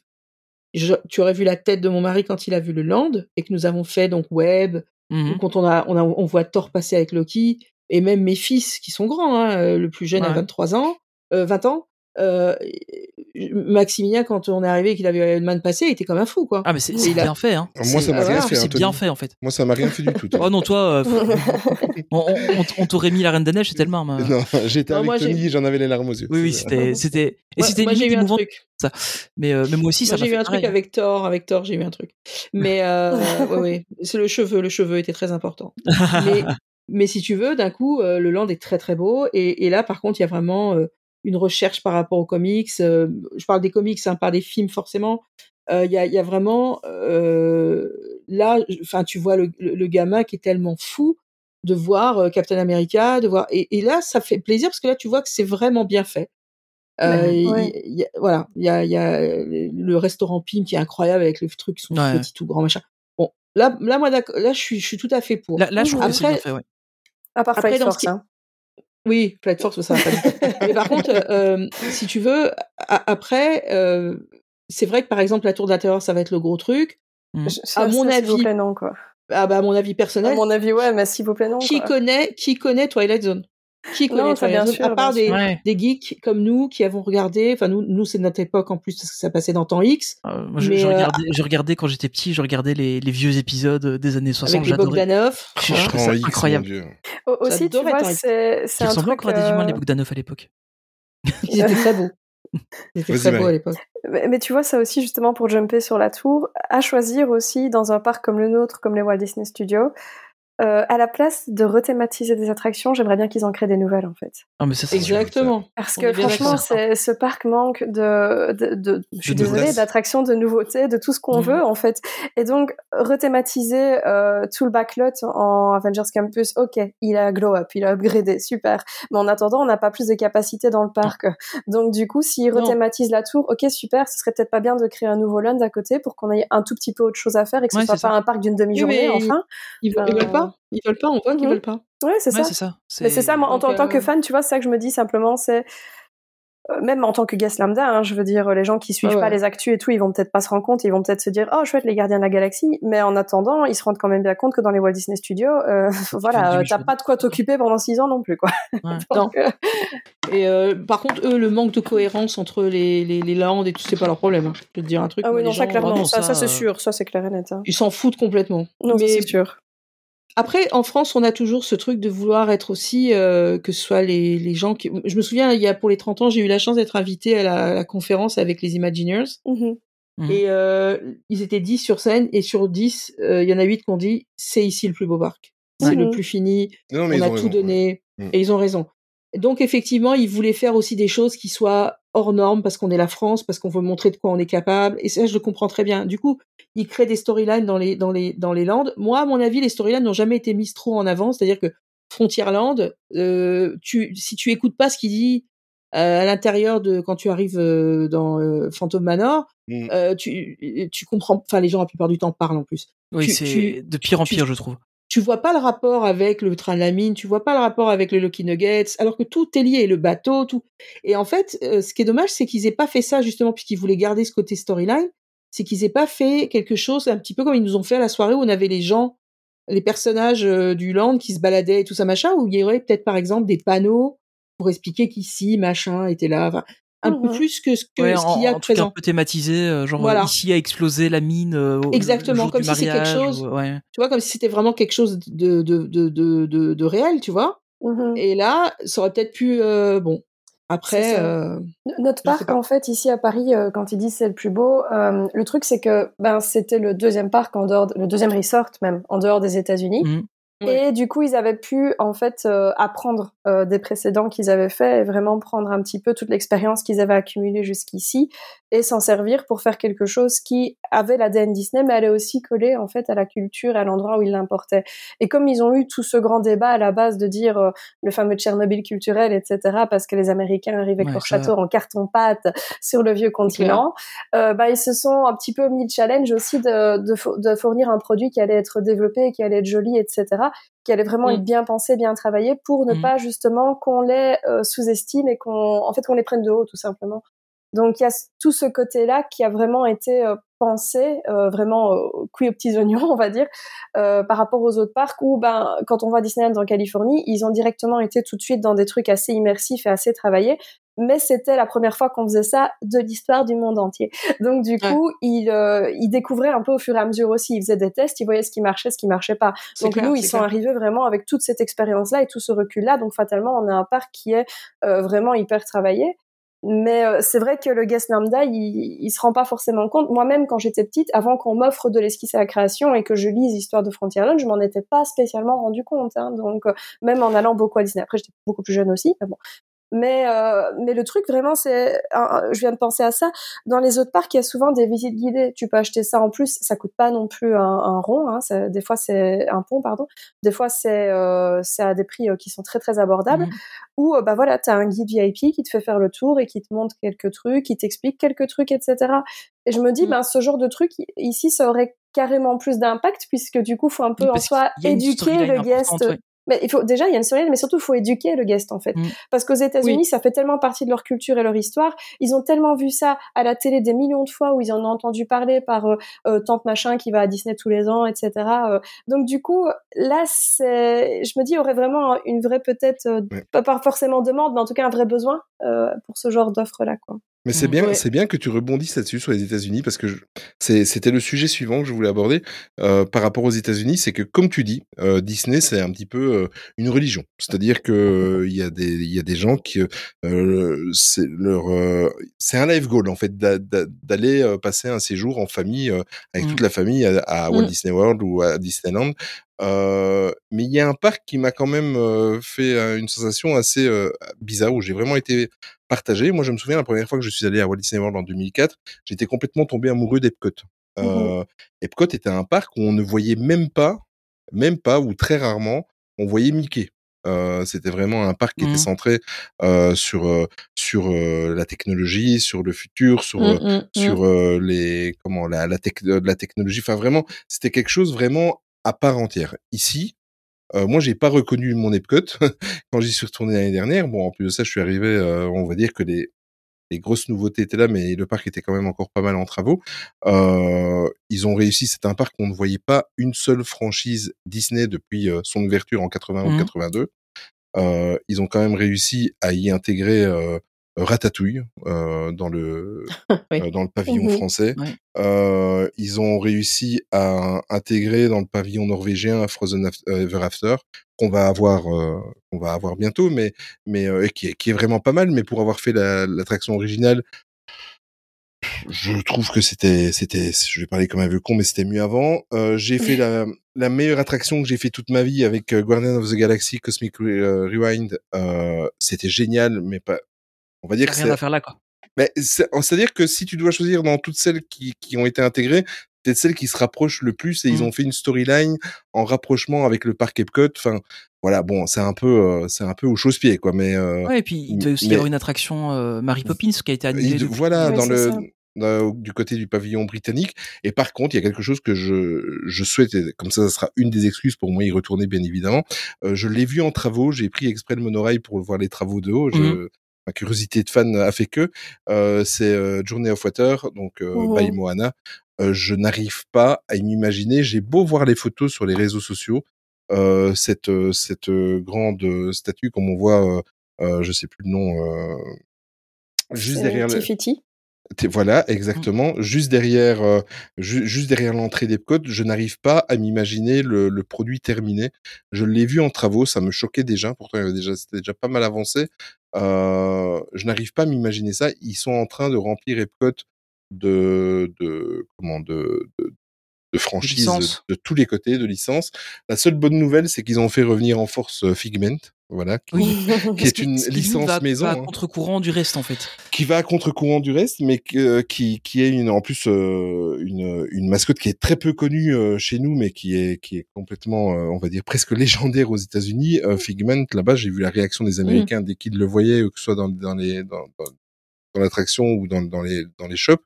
Euh, c'était euh, voilà bon moi j'en ai ramené un juste pour le, le fun mais euh, voilà ça me parle pas plus que ça mais euh, voilà ça c'est vraiment typiquement le parc où euh, par exemple quand quand tu vois euh, Cosmic Rewind qui côtoie euh, juste en face euh, le comment euh, oh là là, je perds mes je perds mes mots euh, avec la, les voitures là Test track. Ah, euh, Test, Track. voilà Test Track mais euh, merci et entre les deux il y a le restaurant euh, il y a Space 220. Mission to Mars, voilà, et voilà, c'est, c'est, je, je n'arrive plus.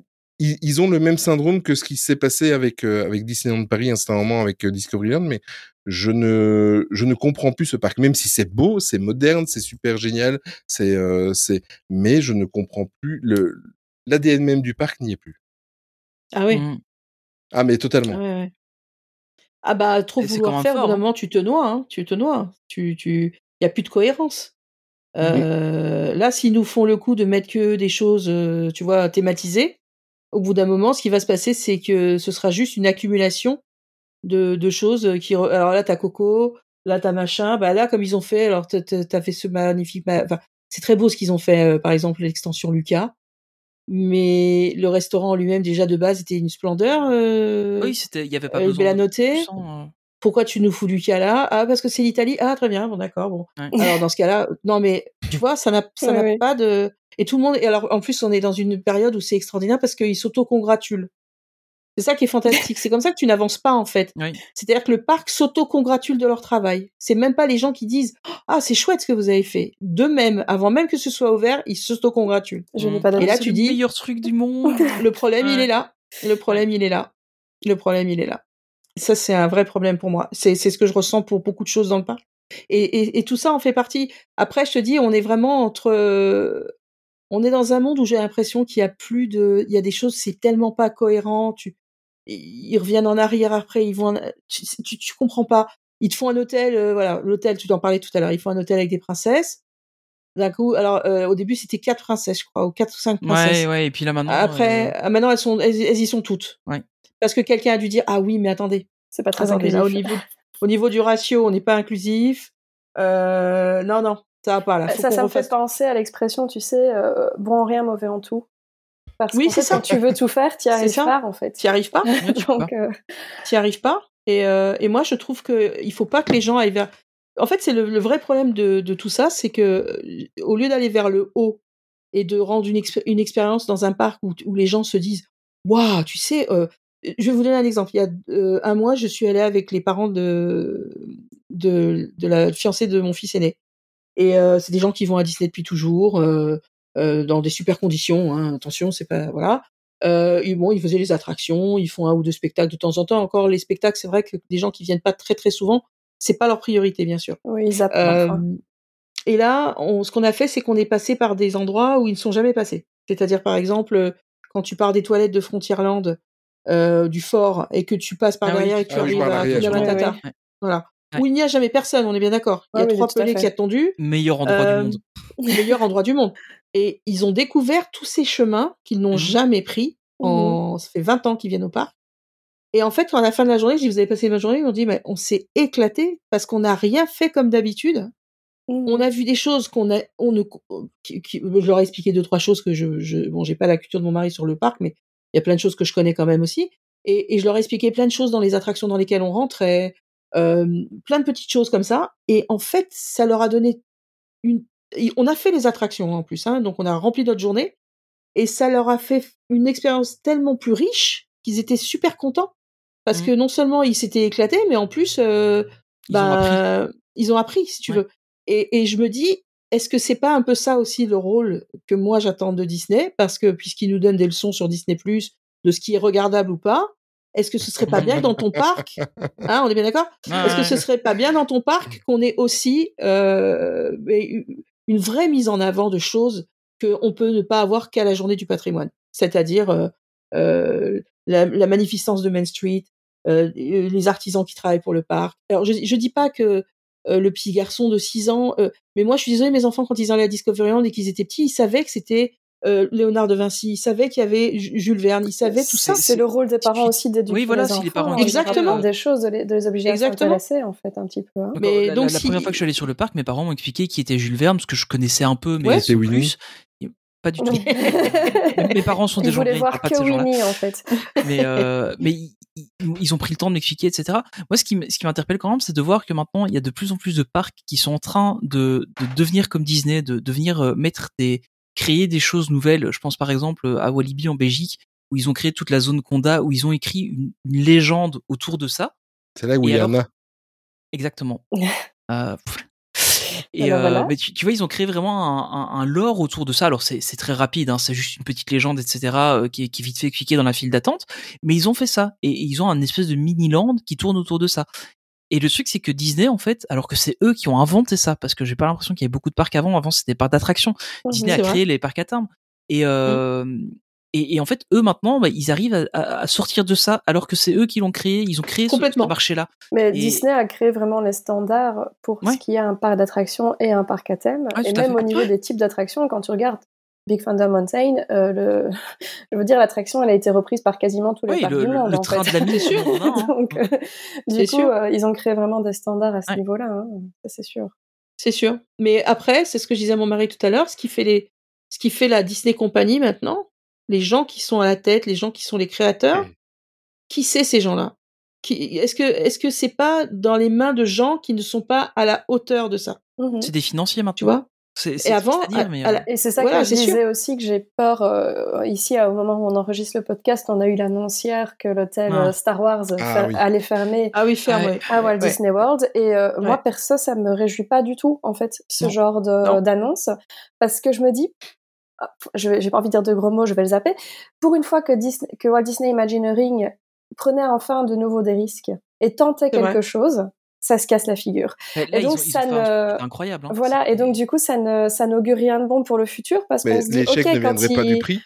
bah, Si, ça, tu vois, ça, c'est, mais- ça, c'est un autre débat. Tu vois, tout le problème du prix, etc. C'est, j'ai pas envie de, tu vois, de dire, Mhm. en fait, euh, qui est, quel est le problème, etc. Tout ce que je vois, c'est que c'est un projet qui était particulier, qui avait de l'ambition, Mhm. qui s'est cassé la figure, quelles qu'en soient les raisons, et que donc, du coup, à l'avenir, quand les Imagineers vont à nouveau avoir de l'ambition et penser, vouloir prendre des risques, on va leur dire, Cruiser, ça a pas marché. voilà, on va euh, leur dire, les gars, en fait, ouais. quand vous prenez des risques, ça ne, ça ne paye pas. Ouais. Et donc, et encore là, c'était une grosse licence en plus, c'était Star Wars, hein, c'était pas un truc euh, Ah bon qu'ils ont- sorti de leur Oui, chapeau. c'était Star Wars. donc, euh, mais- oui, mais tu vois ce que je veux dire, c'est Ouais, si oui, jamais oui, ils arrivent avec un projet, qu'ils avaient inventé, quoi. voilà, si j'arrive avec un projet un peu ambitieux d'un truc qu'ils ont inventé de, de la maison, qu'est-ce qu'ils vont dire les actionnaires? Ils vont Ouais. leur dire ah les gars, désolé, mais on est un peu frileux sur ce coup-là. Donc du coup, moi, ça me Ouais. réjouit pas du tout, du tout ce genre d'annonce en fait. Alors, ce qu'il Bah, qu'il faut ouais. quand même juste noter sur ça, euh, comme on en parle, c'est qu'ils ont quand même dit qu'ils ont pris les enseignements de ce qu'ils avaient fait. Alors, est-ce que c'est dans Mais le on est en plein dans le sujet, hein. c'est justement Ouais, c'est ça. Complètement. euh, Mais, C'est génial, euh, ouais, oui, mais, c'est mais- vrai. mais ce, qui, ce, qui, ce qui me fait peur, c'est en fait, ils, ils ont dit ça. Alors, dans, dans, dans le communiqué qu'il y a eu, alors, est-ce que ça veut dire, on a pris les enseignements, on fera plus jamais cette connerie-là Ou euh, on a pris les enseignements, on a vu ce qui n'a pas marché dessus, et peut-être qu'on va revenir avec une formule différente euh, Je sais pas. Alors, clairement, le prix euh, est, est un point qui, qui était euh, pro- problématique dessus. Problématique, c'est sûr. Euh, Mhm. Mais par exemple, aux États-Unis, le public était potentiellement prêt à ça. Euh, parce que Oui. tu, tu faisais du jeu de rôle. En Europe, un truc comme ça, ça marchera jamais. Quand tu vois sur Central Plaza, les gens qui dansent, ils sont 5, et t'en as 65 qui sont les bras croisés en train de regarder en disant quand est-ce qu'il va être fini le spectacle, parce qu'il y a les, les mômes qui ont envie de le voir, mais euh, moi j'ai envie de me barrer faire euh, deux rides, quoi. Donc euh, c'est ça aussi, le, le- le public peut-être est aussi plus demandeur Mhm. d'attraction que de que de spectacles et de d'interaction. Et, et peut-être que ça, potentiellement, c'est ça qui va faire qu'on va arriver sur des licences où, qui vont attirer les gens en disant, ok, regarde, je te tape La Reine des Neiges, je te tape Raya, t'as euh, Miss Marvel dedans, et euh, je te mets euh, deux Iron Man pour le prix d'un. Euh, mais par contre, viens pas me demander d'avoir des trucs un peu originaux. Euh, ça va être, euh, ouais, c'est ça quoi. Et, et au final, ça, ils ils vont te taper trois trois rides avec deux deux, enfin deux, deux coasters ou des trucs comme ça. Et Mhm. et on va on, on va arriver dans des trucs où au final bah, Disneyland va devenir un un Universal d'avant parce que Universal a énormément évolué là-dedans mais avant Universal c'était ça c'était on prenait un gros film on mettait un gros ride dessus et puis c'était parti quoi Enfin, un Alors, gros ride, ça dépend. À 9 fois Oui, sur ça 10, dépend, c'est des mais- écrans à Universal, hein, quand même. oui c'est ça mais moi tu vois je, pense- je pensais plutôt à un truc euh, genre Superman the Ride tu vois euh, bah, c'est un gros ride avec celle-là juste est euh, un S dessus mhm. euh, ils en avaient fait un je crois que c'était Orlando ils en ont fait un avec avec Hulk je pense oui, oui. qui était juste grand un coaster, vert tu vois Oui, oui, c'est ça. Ah regardez c'est Hulk bah, le coaster il est Mhm. vert et t'as une statue de Hulk à l'entrée bon c'est ça, voilà. Euh, mais en fait les, les gens c'est ce qu'ils voulaient voir et, Mhm. et, et c'est potentiellement ça qui fait qu'on va se retrouver avec ça dans, dans nos parcs alors que nous fans on a envie de découvrir des nouvelles histoires on a envie d'avoir des choses nouvelles Mais je, pense, tu vois, ce que disait Steph avant, où elle s'est promenée dans le parc en donnant des explications Ouais. aussi, ça prouve que quand les gens sont sensibilisés correctement, la plupart Oui. du temps, ils vont quand même pencher vers euh, Ouais, ça m'intéresse et je trouve ça intéressant et je trouve que ça Ouais, une plus-value en fait. les- les gens ne sont pas entre guillemets éduqués à ça parce que le parc ne le fait pas Le parc ne les éduque pas, ils ne sont pas forcément curieux. Mais le truc, c'est aussi qu'on se contente, comme, comme disait Steph, hein, l'autocongratulation, que ce Ouais, soit du côté de Disneyland. Paris ou des gens qui payent pour écrire sur les réseaux sociaux pour les autocongratuler avec eux. Euh, en fait, bah, du coup, ça donne toute cette. euh, oui, je n'ai pas d'avis. Hein, je n'ai pas d'avis. Euh, en fait, ça donne je la petite pique bien placée. Ah, ben, je suis désolée, à un moment donné. Mais tu as raison, vous- tu as raison. Ah, vous pouvez venir débattre avec moi en MP, il n'y a aucun souci, hein, mais moi, je suis désolée. Euh, mais en fait, le truc, tu vois, c'est que si tu te contentes toujours du strict minimum, personne va jamais aller creuser plus loin, en fait. Mais c'est Et ça. c'est ça le problème, c'est qu'en fait, quand t'as pas d'ambition et quand t'as pas de choses qui se mettent en place, ben du coup, si tout le monde dit toujours, ok, c'est génial parce qu'on a ajouté trois peintures, ben oui, fatalement que tout le monde va jamais, personne va aller chercher plus loin, en fait. Hein. Si tu proposes Ouais. une expérience value au prix premium et que tout le monde continue à venir et tout le monde continue à applaudir à oui, Ah ouais, ben, il va jamais rien se passer. je Hein. Enfin, dans, dans le cas très précis de Disneyland Paris, je pense que le manque d'investissement dans le parc est, est- est criant. Le problème, c'est que ah, ça reste pour certaines personnes un genre de life goal aussi d'aller à Disneyland Paris. Euh, et bon, nous on a la chance d'y aller très régulièrement, mais il y a des gens qui vont peut-être une ou deux fois dans leur vie. Mhm. Et ces gens-là, ils vont être prêts à dire, ok, c'est Disneyland Paris, je vais mettre, je je vais claquer dedans parce que je veux y aller, parce que, euh, parce que en fait, le truc c'est qu'on a aussi dans, enfin, on, on en revient un peu à ça, mais on, on a chez nous des séries américaines où dans la- au moins un épisode sur le- la vie de la série, tu vas avoir un épisode où les gens Oui, vont à Disney, à, à- à Disney World, pardon. Tout à fait, Oui. Euh, et et- et t'as ça dans toutes les séries. Il y a ça dans Oui, les Simpsons, même dans il y a ça Dexter. dans, dans Dexter, il y a ça dans euh, La fête à la maison. euh, ouais, la fête à la maison, ils l'ont fait. Enfin, il y a, il y a- il y a plein de séries où ils l'ont fait. Et dans Modern Family aussi, c'était celle-là que je cherchais. Euh, Il y avait, il y avait, je crois, il y a même deux épisodes dessus. Euh, et, et en fait, le truc, c'est que nous, on voit ça, et donc on se dit, ah bah ok, euh, on a un parc euh, comme ça euh, en, en, en Europe, donc on va y aller. Et donc, les- ces gens-là vont être prêts à payer. T'as ça, t'as des gens qui sont prêts à payer un prix excessivement cher pour une expérience qui ne l'est pas. Et puis, il y a nous, les fans, qui, malgré tout, bah, on va quand même continuer à y aller parce qu'on aime le parc, parce qu'on on, on se souvient de ce qu'il a été et on sait ce qu'il peut être, et on se dit, bah, on va quand même continuer à aller parce que ça nous plaît. Et, et, et je, enfin, on on en a déjà parlé plusieurs fois, mais moi-même, je trouve que Disneyland Paris n'est plus au niveau. Mais malgré tout, quand je vais là-bas, ça reste une safe place pour moi. Je me sens Mhm. bien là-bas. C'est clair. Euh, clair. Bien sûr. Et, et ça reste un endroit où je vais continuer à aller, même si je- clairement on, on est d'accord que euh, bah, ils ont plus le niveau qu'ils avaient avant et il y a des investissements qui doivent être faits et ça c'est certain. Mais malgré tout, je vais continuer à, à y aller. Et quand on m'a, enfin, je, je me souviens quand ils ont ils ont mis le, le Space Mountain en Hyper Space Mountain.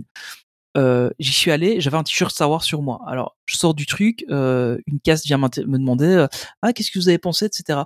Et en fait, la question c'était pas est-ce que j'ai aimé le ride thématisé Star Wars? que ça t'a la fait question c'était est-ce que j'ai aimé Star Wars?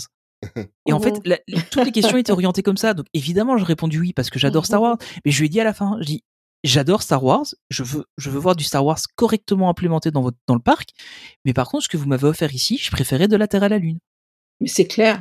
Et, et, tellement et- et la caisse, elle est restée. Elle me dit oui, mais vous aimez bien Star Wars? Je dis oui, mais j'ai pas envie de le voir comme ça. Oui, c'est ça. Et, euh, la, la caisse a été assez euh, abasourdie que je lui réponde ça. Et je dis, j'ai essayé de le noter quelque part. Dit, ah, on n'a pas de case pour noter une réaction comme ça. Ah, non. Et Bah donc, oui, tu vois, bien c'est des choses que même si on leur remonte, mais cette information-là, alors ils, sont Mhm. au courant de ça, hein, mais ils ont peut-être pas envie de l'avoir cette info-là. Mais tu vois, c'est un truc qu'il y a beaucoup dans, dans la communauté de fans. Je vois passer énormément ça sur Twitter ou à d'autres endroits où on dit euh, si vous êtes fan ou euh, si vous n'êtes pas content, pourquoi vous continuez d'y aller, pourquoi vous Oui, critiquez, etc. oui. Moi, je trouve que justement, c'est le rôle des fans en fait de challenger tout ça aussi. Et Oui, de dire oui. que de temps en temps, tu vois, on est les mieux placés en fait au final pour pouvoir donner un avis. Et c'est parce qu'on y va et qu'on sait, comme tu disais, le potentiel que ça pourrait avoir, qu'on est bien placé pour dire aussi, Ouais, écoutez, ça reste correct, ça reste honnête, mais il y aurait moyen de faire mieux, les gars, quoi. C'est ce que j'ai fait dans un de mes merchandising où j'ai dit euh, j'adore ce parc, mais je n'aime pas les gens qui s'en occupent. Ils ne sont pas à la hauteur du parc, ils ne sont pas à la hauteur du Et créateur. ils, ils Ils ne pas sont à la hauteur parc de rien. euh, comme nous on Et ils n'aiment- non, ils s'en foutent. Ouais. Eux, ce qu'ils passent, C'est le business. budget. Ouais. Et là où tu le vois le plus, c'est dans les boutiques. C'est juste impressionnant. Et Ah là, oui, tu te dis, mais il y a tellement matière à création et vous faites de la facilité. Et Mhm. c'est le problème de à l'heure Et actuelle. pourtant, là, pourraient par se faire de la thune en plus. hein. Tu Oh oui. m'étonnes en plus, mais moi je leur donne, je leur donne les dessins s'ils veulent. C'est ça. Et mais le truc, le truc, mais je, je te jure, il manque des choses, mais c'est c'est juste honteux. Et en plus, on est le pays, on est, on est, on est le pays de la mode. Enfin, il y a des trucs, tu te dis, mais, mais les gars, faites des, faites des vrais partenariats avec des marques euh, emblématiques. Et là, vous allez vendre des millions aux étrangers qui viennent et qui se disent, oh la vache, dans le même parc, j'ai ça, j'ai ça. Faites de la création, faites des, faites des choses intéressantes. Ouais. Que les gens, Mhm. quand ils viennent à Disneyland Paris, se disent, oh, j'ai trouvé ça à Disneyland Paris, c'est extraordinaire. Ouais. Ouais. Non. C'est ça, ouais. Et en fait, c'est un petit peu comme la télévision, c'est un peu comme tout, le- tout ce qui est média, tout ce qui est entertainment. Tu sens que les gens, ils, bah, euh, on va dans la facilité. Tu sais quoi? On va leur mettre le Mandalorian pendant deux semaines Voilà. avec bébé gros goût. Ils vont faire trois heures et demie de queue, puis on va leur retirer comme ça sans raison. Bah, tu sais, vous êtes, Ouais. vous êtes, euh, la France est le pays On de la hein. Et un jour, il y en a Ah. un qui s'est levé le matin et qui s'est dit, euh, on va mettre un croque Babybel. Voilà. Ah, Et des sablés au Nutella. et des sablés au Nutella, voilà.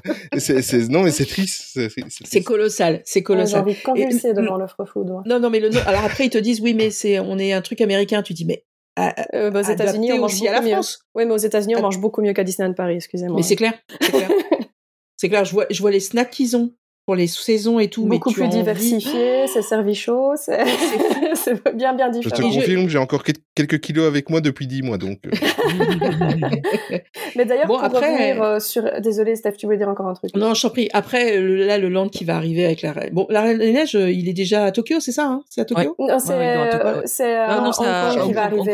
Hong Kong. Hong Kong, pas encore tout à fait, il va ouvrir en novembre ici. euh, mais là, c'est par contre, on n'aura pas le même ride parce que eux, ils ont un, coaster, un petit coaster. Ils ont les euh, deux, ouais, c'est ça. Ils ont les deux. Ils, ils ont le coaster et le. Mais et- donc, la on- Disney World. Mais nous, on aura juste Tu- le, le boat tu, ride. tu, tu peux être qu'excité de savoir qu'il va y avoir un nouveau land avec un village, avec Ah un oui, lac, avec.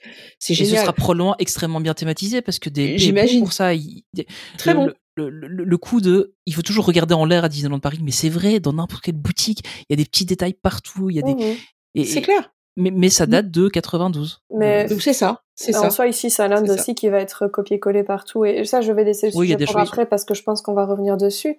Mais pour rebondir sur Epcot dont parlait euh, Olivier tout à l'heure, euh, moi, j'ai pensé à un truc aussi quand ils ont dévoilé la statue qu'ils allaient mettre de Walt, justement, à Epcot, qui s'appelle Mhm. Walt the Dreamer.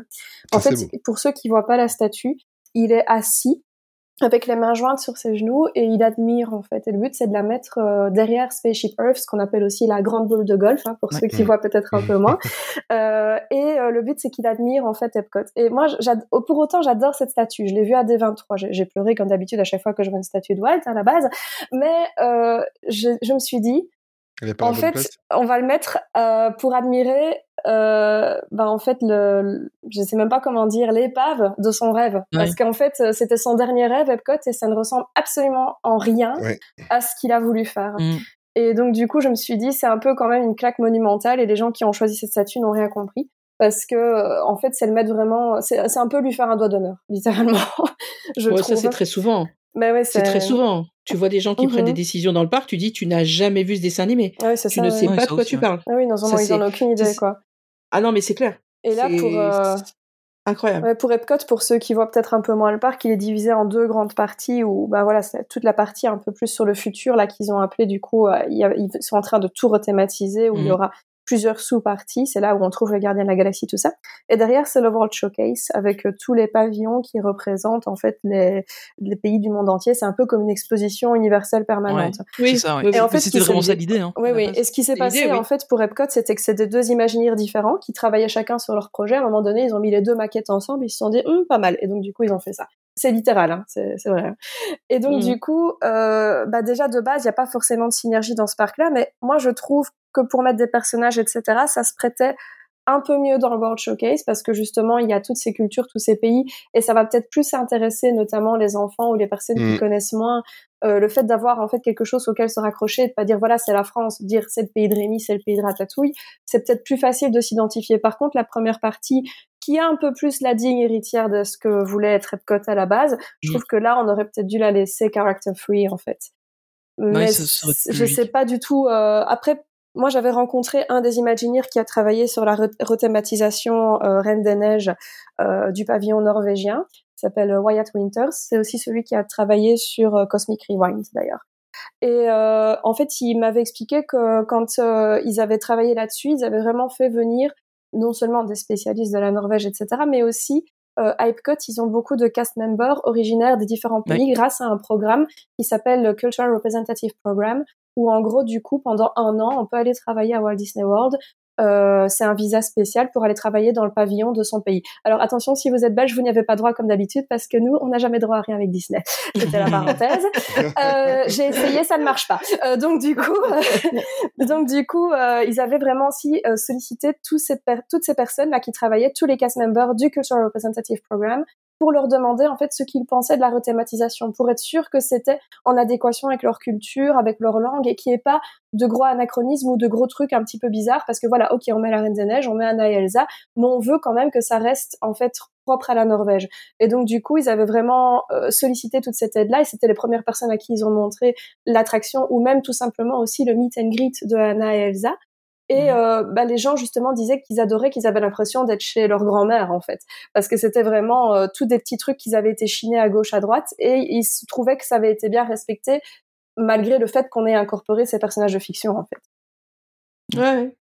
Oh, les Fran- le, le, le, le côté français, moi je connais pas du tout. Hein. Je suis pas allée à Epcot, mais le peu que je vois, parce que je regarde beaucoup Team Tracker ou euh, et euh, il y a les noms des les noms des magasins. À chaque fois, ça me fait mourir. Ah oui, ça c'est énorme. Chaque l'étranger. tu fais mais à quel moment, à quel moment, les gars?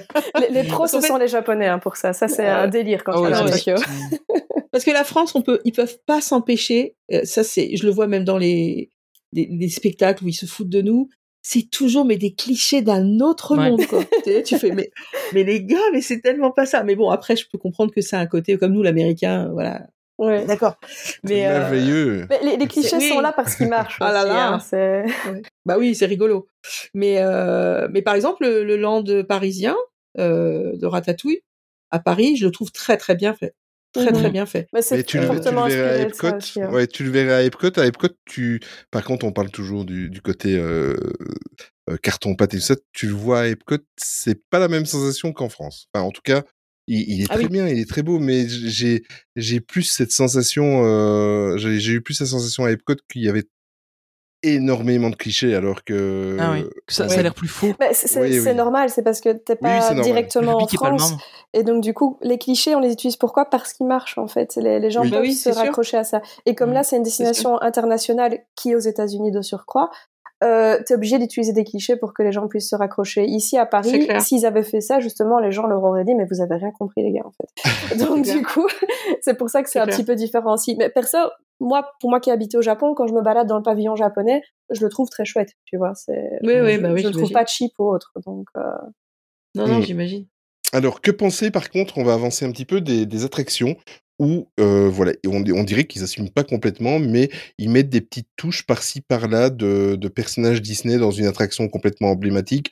Euh, je pense par exemple au personnage Disney qui se trouve à Disneyland Resort à Anaheim euh, dans l'attraction It's a Small World. mhm. Ah ouais, non, moi je Euh, suis complètement contre. Alors là, Je, je, je pense, mais alors on va continuer alors. Je pense à Haunted Mansion et, et sa version Holiday avec Jack. ouais, mais non, Donc, quoi. euh, voilà. par, par exemple, ils ont aussi droit à leur Hyperspace Mountain. Euh, je pense encore, je regarde un petit peu le, le, le déroulé. Ah oui, il y a quelque chose qui, qui m'a bien fait rire. Merci, euh, merci Marie. Elle, Marie m'a fait découvrir en fait euh, à Tokyo Disneyland dans la Tiki oui. ils avaient mis un, un, un animatronique euh, Stitch qui l'animatronique si vous le prenez à part il était très très bien euh, très très beau et super bien fluide par contre dans la Tiki Room ça faisait C'est une peu, hérésie. euh, ah oui ah oui mais mais totalement qu'est-ce que ça fout là? Qu'est-ce que ça fout là? Voilà mais Même lui, il Ouais. se le demande en fait ce qu'il fout là. Ouais, et tous les matins, il se dit, mais non, quoi. voilà, qu'est-ce que qu'est-ce que vous pensez comme ça? Parce que mais- même ici, ça s'est posé. C'est ça qui était flagrant, c'est que quand on a eu la rénovation pendant euh, 14 ans de It's a Small World, non, je- Oh, et à, à 10 ans près, t'étais bon. oui, à 10 ans j'étais Ah, dis donc, ouais, ouais. Euh, c'est quelque chose qui me rendait dingue, euh, c'est que euh, il y avait des débats sur les réseaux sociaux où les gens Ouais. attendaient justement qu'on ait la même chose qu'en Californie, c'est-à-dire avoir, euh, on savait qu'il allait y avoir de l'inclusion avec les personnages en chaise roulante, etc. Bon, je trouve que là ils ont fait le service minimum parce qu'ils ont vraiment euh, Ah oui, c'est sûr, hein, Euh, t'en as voilà. mis trois, puis basta. hein. oui, c'est c'est- ça, il faut les voir en plus. Hein. E- Exactement. Mais euh, je, mais même là, il y a beaucoup de fans qui s'attendaient à avoir la même chose et qui souhaitaient qu'on ait la même chose. Enfin, je sais pas ce que vous en pensez. Est-ce que, Ben, est-ce que c'est une hérésie aussi de, de, de, de comment, d'incorporer des comme ça des personnages Disney dans une attraction emblématique? Moi, je vais me répéter sur ce que j'ai dit dans la vidéo quand on a fait la- l'attraction. Euh, attraction qui euh, vraiment, euh, je me suis pas filmée, mais j'étais vraiment en larmes quand je suis sortie parce que Mhm. cette attraction, moi, je l'ai connue à l'ouverture avec mes enfants. Enfin, c'est tellement d'étapes de ma vie avec des, souvenirs de fou. Euh, déjà, moi, j'ai aimé l'attraction toute seule. Et mon mari, alors lui, est plutôt pour parce qu'il a vu ce qui a été fait aux États-Unis et il dit que c'est très bien fait avec l'insertion des, des personnages Disney. Et moi, pas du tout. C'est-à-dire que moi, si on touche à cette attraction, qui pour moi représente l'histoire de l'humanité, qui parle des humains, qui ne parle pas d'un dessin animé Disney, qui ne parle pas du parc Disney, qui parle de la paix dans le monde, des enfants qui ne doivent plus souffrir, qu'ils soient jaunes, verts, bleus, gros, petits, handicapés, on s'en fout. Je ne comprends pas ce que Mickey vient faire là, par exemple. Je ne comprends pas. Parce que là, d'un coup, ça devient de la fiction, ça devient des personnages Disney qui sont là aussi pour égayer, attirer, alors qu'en fait, le message qui est donné suffit. Il est magnifique, c'est une artiste, euh, Mary Blair, qui a fait Mhm. les poupées de base. C'était fait pour l'UNICEF. Il faut connaître l'histoire de cette Ah, attraction. en fait, je pense que c'est- c'est ça, les, les gens ne connaissent Ça- pas forcément. Et, Non. et le problème Et c'est pas peut normal. venir de là. Et encore une pas fois, il n'y a pas d'éducation du guest. Mais c'est Euh, surtout que la musique, elle est quand même très claire. Oui, c'est clair. Euh, les, les gens Il y a un gens qui rit, il y a un gens qui pleure, euh, du, so- du, du sud de l'Asie au nord de machin. Ouais. Il faut écouter. Alors le problème en fait, c'est que bon, c'est joli, c'est toutes ces belles poupées, c'est super sympa, mais il y a, y a un réel message derrière. Et alors là, pour moi, on diminue le message si d'un coup on va foutre Stitch ici, euh, les, les copains là-bas, euh, Donald, je ne comprends pas. Ouais, j'avais je ne jamais vu, j'avais jamais vu ça comme ça. C'est vrai qu'il y a un peu de ça.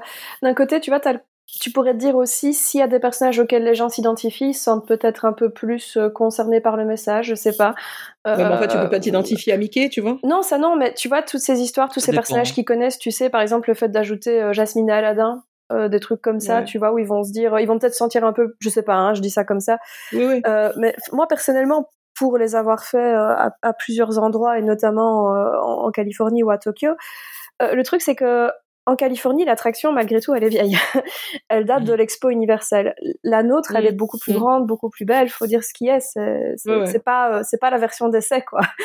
Donc, euh, en Californie, ils avaient besoin un peu de redynamiser l'attraction parce que moi, je préfère Ouais. en fait, tu vois, qu'ils ajoutent les personnages Disney dans l'attraction et la garder malgré tout, plutôt que de se dire, ok, cette attraction, elle ne résonne plus avec le public, on va simplement la raser parce Ouais, ouais, que elle a tellement d'histoire et tellement d'importance. Bah, je me dis, à défaut, je préfère ça, quoi. Mais euh, après, je suis pas à 100% pour, mais euh, quand t'es dans l'attraction, ça choque pas plus que ça parce que justement, ils ont gardé ce style Marie Blair pour euh, les poupées, euh, même celles qui sont m'a dit inspirées mon mari, films. ouais. ouais, oui, vraiment, elles sont, elles, elles se, elles se fondent très bien en fait. hein. Elles ressemblent vraiment aux autres. Donc oui, tu reconnais les personnages euh, parce que tu connais les films et les univers. Mais si tu regardes pas plus que ça, ou si tu mets quelqu'un qui a vécu dans une grotte pendant 15 ans et qui a vu aucun film Disney, il va peut-être pas voir la différence avec les autres parce qu'elles se fondent vraiment dans le groupe, on va dire. Ouais, ouais, mais moi, c'était juste parce que pour une fois, il y avait une attraction qui représentait euh, notre genre humain. Oui, non, mais c'est très intéressant euh, ce que tu voilà. dis. J'avais jamais vu ça sous Tu cet angle-là. Mhm. Et je me souviens, mes enfants, la découverte. euh, euh, euh, moi, par exemple, je suis dodu. Bon, alors j'ai pas de poupée dodu, hein, donc euh, je ne suis pas dans l'attraction. Oui, c'est vrai que ça, effectivement- c'est dommage, oui. Ah non, mais l'inclusion, ça ne s'arrête, euh, ça c'est pas pour tout le monde. Hein. Euh, je vais te dire un truc, je suis pas du tout à me revendiquer euh, d'être euh, euh, physiquement comme ça, et j'ai pas un groupe de, de nanas qui sont dans le même style que moi, parce que c'est pas mon truc. Mais Mhm. les gros n'existent pas à Disneyland. Ah, mais pareil. Oh, je- pas seulement à Disneyland, on- on hein. a La déjà seule- parlé- on a la déjà seule- parlé souvent, mais euh, La seule qui a un petit peu de succès, c'est Ursula. Le reste, euh, on peut aller se faire voir. On n'existe pas, ni pour s'habiller, ni ni dans la parade, ni par exemple là il y a les danseurs, on peut avoir des gens plus hein. forts. Oui, il y a Winnie. Commence pas, toi. c'est bien ce qu'on dit. Il y a vraiment pas de, pas de représentativité. quoi, Il y a les Et même, et même aussi. que Winnie met un crop top, il s'en fout quand on voit son ventre. oui, c'est vrai. mais, mais, mais toujours est-il que, par exemple, euh, Ah, j'avais jamais réalisé. je l'ai J'avais jamais imaginé Winnie comme ça, mais Winnie, un crocop, là, tu viens de me casser une légende, c'est un truc de fou. C'est avec plaisir, Mais- c'est avec plaisir. mais toujours est-il que je vois plein de, de- d'enfants complètement émerveillés de voir des, Ouais. Des centaines de poupées bouger, garçons ou filles. C'est ça qui est très très sympa quand C'est même. vrai. Et la dernière salle pour moi est spectaculaire. Elle est incroyable. C'est- Ah, j'ai tout le temps les larmes aux yeux, moi. Ah, moi toujours. Toujours. et, euh, et bon, après, on découvre les petits canards qui flottent à côté, tu sais, dans, à Ça, côté ça fait peur, bateau, par tu vois tous les enfants qui essaient de les sauver et tout. Euh, c'est trop marrant. Mais oui, effectivement, par contre, je me dis que It's a Small World demain n'est plus dans un parc Disney. Catastrophe totale quand même, parce que alors là, on est Et sur là, c'est euh, c'est un une symbole. emblématique. Ouais, de- c'est un peu comme les, c'est un peu comme les, les Big Thunder Mountain, c'est emblématique. Alors, Ah, je pense oui. que Shanghai n'en a pas, et je crois qu'ils ont même pas Small World à Shanghai. Non. Euh, je suis plus sûr, mais je pense qu'ils l'ont non, pas. non. Là, c'est un peu différent encore Shanghai parce que c'est un parc très moderne et euh, et assez euh, enfin, assez différent des autres. Euh, Ouais. Ils ils l'ont voulu comme ça. hein. Déjà Main Street c'est un, un, un Mickey Avenue donc euh, bon voilà. Euh, on, on sait qu'on part déjà pas avec la, la, la même base La que même les base. autres. Euh, mais euh, mais c'est un truc qui est emblématique. Je pense que et, et honnêtement tous les gens qui sont là en train de dire euh, la musique de la maison des poupées on va l'avoir en tête pendant six mois. Mais tu vas quand même faire l'attraction parce que tu as envie de la faire parce que tu sais que c'est le symbole tu vois. Euh, C'est clair. Ça. Non, le, clair. le Small World, il est, en fait, il est ni à Shanghai, euh, enfin, il est pas à Shanghai. Il est à Ouais. Hong Kong, par contre. à Hong Kong oui. Et Big Thunder Mountain, il est euh, ni à Shanghai, ni à Hong Kong. Ah, à Hong Hong Kong, Kong, il y a un équivalent. C'est, Ouais euh, c'est ça. ouais. Il y a une, une Ah ouais. théma, quoi. Mais, Mm. mais euh, le truc, c'est que là, pour Shanghai, justement, ils avaient invité des groupes euh, de jeunes euh, chinois dans les parcs américains pour prendre un peu des notes de ce qui se comprenait, de ce qu'ils comprenaient pas, de ce qu'ils aimaient, ce qu'ils aimaient pas. Et justement, dans des attractions comme Pirates des Caraïbes ou le Small World, ils disaient ça fait quand même un peu chier les gars. Donc, euh, Le, le- public chinois est différent parce qu'ils découvrent selon maintenant. Voilà, c'est ça. euh, Ils ont ce pas cet de- de affect, en fait. Culture et ce genre. Ils n'ont pas d'affect. ils ouais, ont pas c'est ça. d'affect. ils ont, ils ont Ils ont pas d'affect pour ces attractions-là, ils ont pas cette culture-là. Et donc, Mm. tu vois, nous, on aime ces attractions-là parce qu'elles font partie de l'histoire des parcs et tout. Ouais, Même pour nous qui euh, ne sommes pas américains et qui n'avons pas ces attractions-là depuis euh, aussi longtemps qu'eux, ça reste quand même, comme disait ici euh, Steph, t'as des souvenirs en tant qu'enfant avec ta famille, etc. Et euh, ben eux qui partent de zéro, en fait, euh, ça pouvait pas fonctionner euh, à Shanghai, Non. euh, ça n'aurait pas eu le même écho. Mais on a dit la même chose toutes les deux parce que moi, je l'ai dit dans la vidéo, j'ai dit, je connais des centaines de personnes qui n'ont jamais été à Disneyland et qui connaissent la chanson. Ah ben voilà, bien ça. Et c'est là où tu sais que quelque chose est culte. C'est-à-dire que voilà, c'est c'est énorme. C'est- ça, ça fait partie, au, au- au sens premier du terme, de la culture populaire. Mhm, Exactement, de la ça. culture populaire, tout à fait. Et euh, après, euh, l'histoire de Phantom Manor, euh, moi, je vois Chris, lui, il adore euh, donc euh, l'histoire de Jack. Il y en a plein qui demandent parce qu'ils le mettent aussi en mythe pendant Halloween et tout ça. Donc, je sais pas. Après, ils ont rendu tout le tout Frontierland Coco, tu vois. En, en, en mythe, Euh, pourquoi pas pour une saison, c'est sympa, ça marche bien. Quand il est en mythe pour Halloween ou, ou pour Noël, ça passe bien parce que le personnage est atypique. Quand il est en mythe, tu veux dire euh, l'insecte? C'est parce qu'il y avait des Pas mal, trucs dans pas les voiles euh, de la mariée. Et tu vois, par exemple, un truc que moi, j'aimerais bien thématiser quand il y a, par exemple, de temps en temps le soir un spectacle, ce serait le bateau avec Tiana. Ah, mais Ah oui, ça ouais, c'était ouais, classe. ouais. Parce que c'était fantastique. Mais ils le font en Californie. hein. Et Ouais. ça reprend toutes les comédies musicales des années 50 ou 40 où tu vois par exemple Showboat, ces films-là comme ça, et Ouais. la façon dont ils dansent. Et, et moi, c'est le seul jour de l'an que j'ai raté où euh, malheureusement nous avons eu, enfin Chris a eu le Covid. Ah. Et du coup, nous n'avons pas fait ce jour de l'an-là. Et il y a eu ce show sur le, sur le bateau. Il- Et je me suis dit, mais imagine même un mythe Tiana. Ouais, Tu es sur le bateau et bien. Tiana est là, quoi. Mais ce serait fantastique. Mais en le- le- le bateau, Californie, il ils le font en fait. Elle est sur le bateau et donc. euh, Elle est sur le bateau, Ouais, hein, c'est ouais, ça. C'est super chouette parce que tu la vois passer, même pendant. euh, sais, quand ils venaient de réouvrir le parc et qu'il n'y avait pas de mythe, bah, elle était sur le bateau et elle faisait signe depuis le bateau, du coup, tu vois. Mais c'est, ça fait un ça super backdrop, quoi, tu vois. C'est, c'est génial. Mais il, il avait fait, euh, ils avaient utilisé le bateau à la réouverture de Phantom Manor pour faire le, le speech du, du maire Oui. euh, de, de Mhm. Thunder Mesa. Euh, j'a- J'avais eu l'occasion d'y aller. Et, euh, et c'est, en fait, ça marchait vraiment bien de, de, de voir un, un espèce, enfin, du coup, là, c'était vraiment un spectacle, mais il y avait, il y avait un discours sur le bateau. Et au final, tu te dis qu'il pourrait largement faire un spectacle dessus, ça marcherait trop bien, en fait. Oui, surtout qu'ils en Mais ont c'est deux, des sûr. bateaux. Bah oui, c'est ça.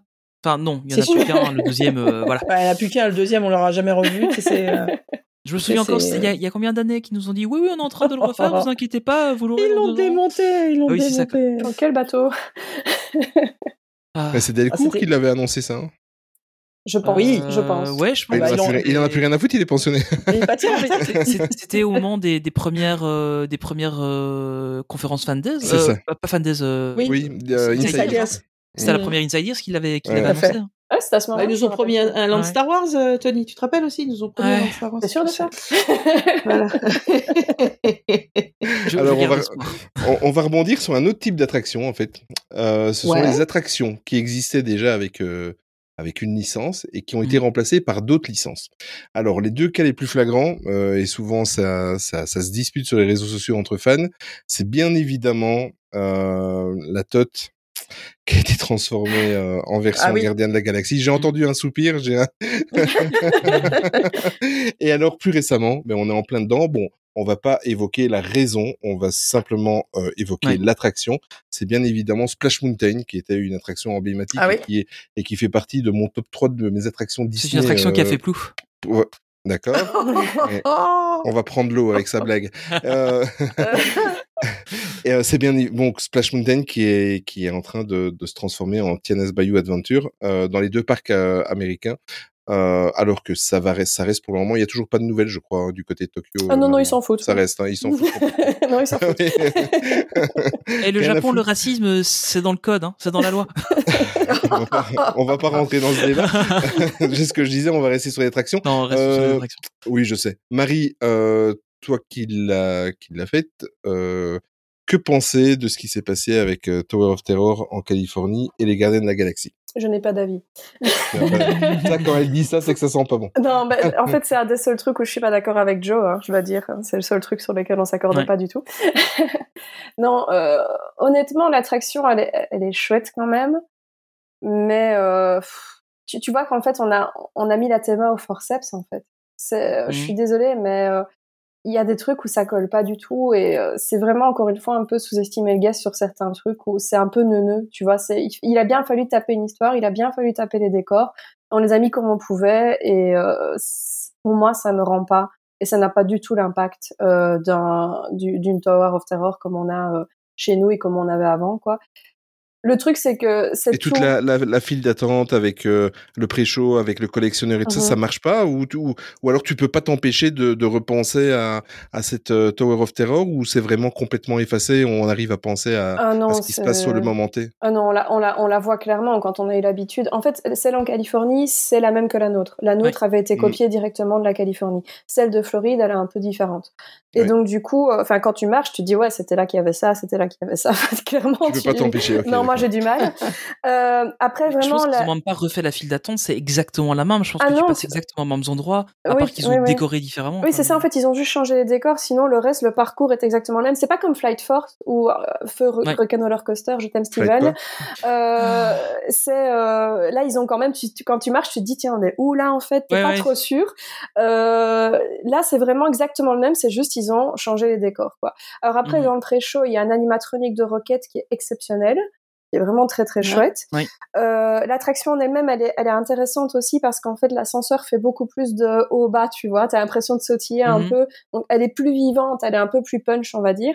Euh, après, voilà, je trouve que l'histoire, elle est très euh, très neuneux, tu vois. En gros, c'est si tu veux, le pitch de l'attraction, c'est le collectionneur a capturé les gardiens de la galaxie, tous sauf Rocket.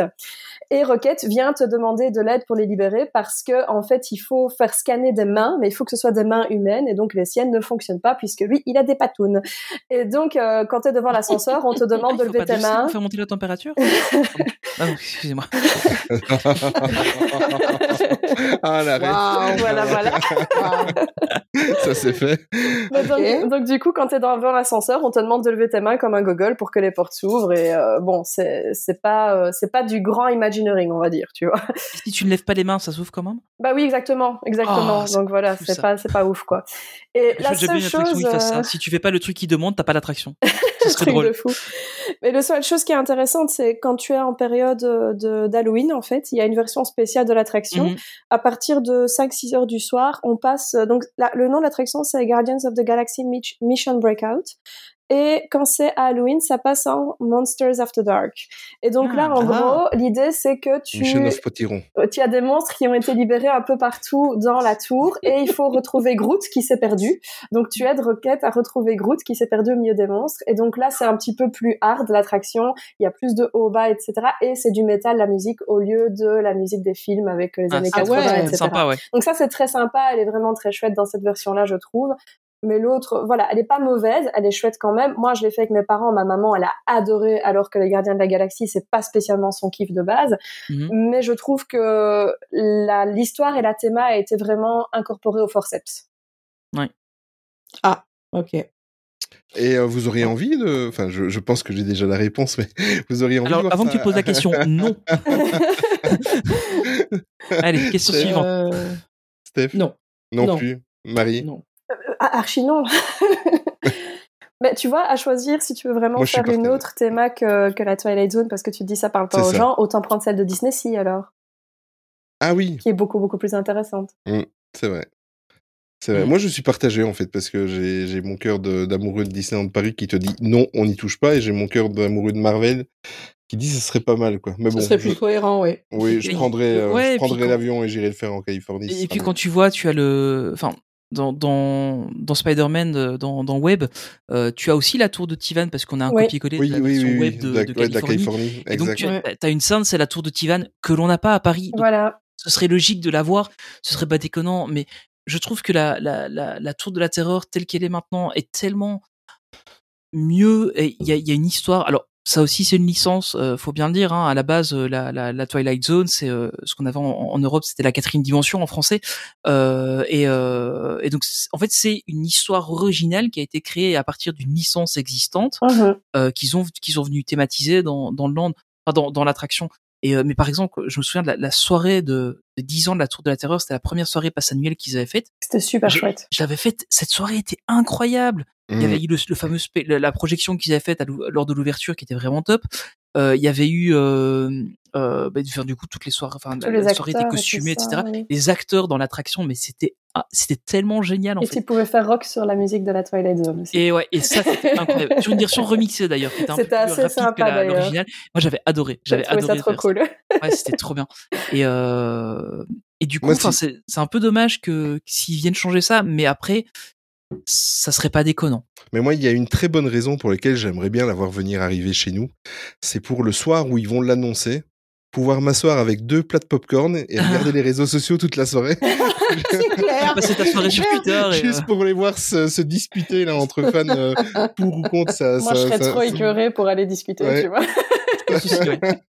Mais le, le- le pire, c'est que, tu vois, je serais pas aussi catégorique de dire c'est bien ou c'est pas bien, parce que les, les, les deux. Non, Non, ça serait pas bien. C'est parce Pour que vous l'avez pas fait, les gars. ce C'est serait- parce que vous l'avez oui, pas fait. pas fait. Mais, euh, mais honnêtement, oui, il y aurait une logique, ce serait pas déconnant, Oui. mais ça me ferait, ça me ferait mal quand même. Mais elle serait déjà un tout petit peu plus logique chez nous. Euh, en soi, elle est quand même un petit peu au milieu du jeu de qui, Ouais. mais elle est quand même reliée à Avengers Campus quand on voit euh, entre la, la Ouais, il- boutique, les toilettes et Avengers pousse, Campus. Il pousse trois arbres sur le côté. euh, Voilà, on est Ouais. carrément à côté, alors qu'en Californie, elle, elle s'imbriquait bien avec loin. la partie qui était un peu dans la même continuité avec Buena Vista Street, Hollywoodland, où c'était vraiment un peu tout ce Hollywood Mm. puis, romantisé, voilà, en fait. Et donc, elle se mettait super bien avec ça. Et quand il y avait la période entre le moment où Avengers Campus n'était pas encore construit, mais qu'il y avait déjà la tote, c'était vraiment un furoncle au milieu Ouais. du parc, en fait. C'était vraiment Mhm. n'importe quoi. Très jolie Ouais. image. Désolée. quand, quand on parle de, de franchise, en fait, ce qui est assez marrant, euh, c'est que en fait, euh, la Tour de la Terreur, donc c'est comme j'ai dit, c'est une inspirée de la série Twilight Zone. Mhm. Euh, mais ce qui Ouais. est marrant, c'est que c'est devenu donc une attraction et que ensuite il y a eu un film qui a été inspiré de l'attraction. Mhm. Donc ils ont repris l'histoire de l'attraction, ils en ont fait un, un film. Mais c'est euh, encore une était boucle avec, bouclée, quoi. Ouais, c'est ça. Et qui était un, bon, le film n'était pas terrible à l'époque. C'était c'était un, un- un peu un film pas cher, plus téléfilm en fait que, Mhm. que vrai film. Ça en est où Euh, le projet du, de la nouvelle version du film C'est ce que j'allais dire, euh, ouais. ouais. Mais je crois que ça a été euh, relativement arrêté. hein. Euh, on en entend plus parler. Donc c'était euh, Scarlett Ouais. Johansson qui devait être productrice euh, du film. Ce serait trop bien. Euh, et ce serait trop bien que ça arrive, mais je pense que, enfin, on n'en parle plus trop. Donc, euh, Mhm. Bah, J'ai regardé un peu, avec, euh, mais c'est ça en fait. Je pense que depuis les petits soucis qu'il y a eu avec euh, avec Scarlett, Oui. euh, Ils sont un peu fâchés. y ouais, je pense que ça, ça Mais- s'est un peu fâché. Alors maintenant, euh, Bob Iger est de retour, donc peut-être que euh, ça pourrait aller mieux, mais euh, Le mec qui met tout le monde d'accord, tu vois. ouais, my, voilà. hero, my hero. Mais tu vois, le D'ailleurs, truc Scarlett, aussi, euh, si tu que... veux qu'on qu'on- qu'on se voit, on peut en discuter tous les deux. hein, ça, je- voilà, Ah, j'ai rien que ça, rien que ça. Mais quand tu vois aussi la tote, nous, l'histoire qu'on avait à la base et l'histoire qu'on a maintenant avec les trois euh, scénarios, c'est Oui, pas déjà, c'est la différent. même. Donc déjà là, on a perdu un peu au passage. Mais je trouve Alors, que c'est un, un cap particulier, la tote, dans Ouais. le sens où, oui, c'est hérité de la, de la quatrième dimension, qui est elle-même une, une franchise, une licence, appelez ça comme vous voulez. Mais c'est une histoire euh, une vraiment histoire pour cette attraction, c'est une histoire Ouais. originale. Donc euh, c'est pas juste on a pris un univers, on l'a incorporé dedans. Il y a Mhm. plein de rêves pour ceux qui connaissent et qui vont se retrouver. Mais même si t'as jamais vu clair. la Twilight Zone, tu vas te dire ok c'est chouette comme histoire, c'est plutôt cool, sans forcément devoir connaître en fait. C'est Ouais, comme, euh, une autre attraction qui est un peu dans le même cas, c'est Star Tours en fait. Parce que Star Tours, alors je parle du premier Star Tours, pas pas la, la, la nouvelle version euh, avec les, les scènes aléatoires, mais la première version, c'était une histoire originale dans vrai. le monde de Star Wars. Euh, et qui au final après ils ont ré- ré- récupéré le Star Speeder pour le mettre dans les films enfin il y a eu des petits clins d'œil aussi avec ça c'était assez marrant euh, et, donc là c'était assez assez intéressant en fait de voir ça et puis on note aussi que euh, c'est le même cas avec euh, euh, le Halcyon, euh, euh, qui, qui maintenant va tirer sa révérence en septembre, mais le Halcyon euh, a été réutilisé dans euh, les comics. Enfin, il y a un comics sur le Halcyon et on le voit dans la Haute République. Euh, dans dans Ah ouais. les- la série de livres de la Haute République, on, on évoque le Halcyon à un moment donné, donc euh, c'était euh, c'était aussi intéressant. Et euh, c'est le cas de Batuu aussi. Donc Batuu est une planète, est la planète qui a été créée absolument pour, euh, enfin euh, exclusivement pardon pour les parcs, donc le Galaxy's Edge. Mais au final, Mhm. on retrouve Batuu aussi maintenant dans les dans l'univers étendu de Star Wars. Alors pour l'instant, pas encore dans les films, euh, mais par contre dans les la série de bouquins La sur euh, euh, Ouais. ben là en fait on l'a on l'a on l'a retrouvé. Donc je trouve que c'est assez intéressant aussi de de voir ces ces ces Bon, ces, ponts qui sont faits dans les deux sens. Alors bon, on sait que c'est justement parce que ben voilà, on en parle. Euh, je pense que ça s'entend même à ma voix. Juste le fait de parler de, de ça, j'ai un peu plus d'excitation qui arrive. Euh, je serais presque comme dans le podcast de la semaine dernière avec, euh, avec Jim Morris. Mais mais donc, enfin voilà, c'est des trucs qui vont parler aux fans. Alors la, la moitié des gens vont s'en moquer complètement. Ils vont dire oh, c'est Star Wars, ok. Mais par contre, nous, ça fait un petit truc en plus. Quoi. Ouais, mais c'est plus clair. intéressant comme ça, tu vois, de se dire, ok, Ouais, on, tout à fait. on a des, des films, des licences, des franchises, mais on, on les retravaille aussi, quoi. C'est c'est beaucoup plus intéressant comme manière d'aborder le truc plutôt que de mettre trois photos de Jack Sparrow, quoi. Oui, c'est au moins c'est c'est fait intelligemment quoi. Oui, tout à fait. Mais c'est ce que je trouve qu'ils ont fait avec Web. Ouais, Web, c'est très bien voilà. fait. C'est c'est pas du tout, c'est pas dans un film. euh, c'est une, une aventure euh, originale. Tout à fait. Euh, ouais. tu, tu fais partie du truc, c'est super. Et de, C'est de super, manière générale, les. Avengers Campus sont bien faits, c'est intelligent parce que ils, prennent le côté multivers qui existe dans, dans Marvel depuis Ouais. euh, Mhm. des dizaines d'années maintenant, euh, qui viennent d'implémenter dans le MCU maintenant, et, euh, et ils arrivent en disant ok, on vous a fait un land Marvel, mais en fait tout ce qui se passe dans les films c'est vrai, tout ce qui se passe dans le land c'est vrai, c'est juste que c'est pas vrai en même temps. Enfin, C'est ça. c'est pas vrai au Mhm. même endroit. Mais, mais ça marche en fait, et, et c'est ce qui te permet d'avoir à la fois euh, Steve Rogers et euh, Sam Wilson en, en Captain America. Ça passe. C'est clair. Ouais. C'est clair. Euh, Tout à fait. c'est c'est ce qui permet de voir Iron Man en vie parce que ça, ça passe parce que c'est le multivers et, euh, et je trouve ça vraiment tout le intelligent. monde, là. Oui, enfin, le, Ah le là film ça va quoi. Il y a quelques années. C'est fou, hein. c'est fou, ça. Ah, je suis désolé. Mais, mais du coup, c'est, ça, enfin, je trouve que ça marche très très bien, justement, bah, avec ça, avec le fait que tu, tu le disais, de web, ça passe très très bien parce qu'on a des personnages Ouais. qui sont dedans. Alors le truc, c'est que encore une fois, les gens ils vont faire l'attraction. Ah, je balance mes bras dans tous les sens, ça balance des toiles d'araignée. C'est comme une Kinect mais en plus grand. Bah oui, ok. Mais par contre, le, le guest qui va voir, il va voir qu'en fait il y a Riri Williams qui est dedans. Euh, Il y a, euh, j'ai oublié son nom, mais le, le, le gamin dans Iron Man 3, on, le- on, on le voit aussi dedans. Euh, Il y a, Mhm. Ah, y a un casier, il y a un casier. Il y a un, un, un casier à son nom en fait. Euh, Il y a un casier pour Miles Morales. Euh, Oui, il y a, c'est y plein de trucs quoi. C'est c'est c'est dingue. Enfin, c'est Même la- la- ça. avec la petite porte. Il y a le Ant-Man avec la La- petite porte ouais, de, de Mhm. La file d'attente, elle est folle, hein, la file d'attente. il y a plein de petits détails. Mhm. Ah, elle est sublime, la file d'attente.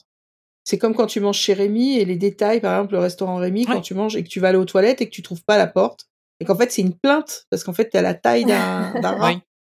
Et c'est- voilà, c'est des détails comme C'est ça. du papier WC comme des post-it. Non, je rigole.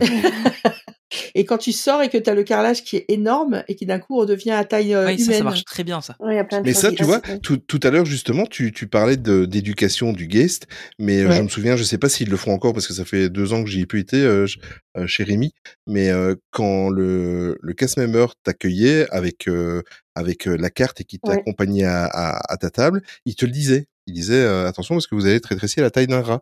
Et alors au moment où tu passais dans le carrelage qui était euh, qui était à, à plus grande taille et il te Ouais. le disait à Mhm. ce moment-là, tu vois. Dans mon expérience, Ah ce qu'ils font maintenant, c'est qu'en fait, ils demandent dans le groupe si c'est la première fois que tu viens.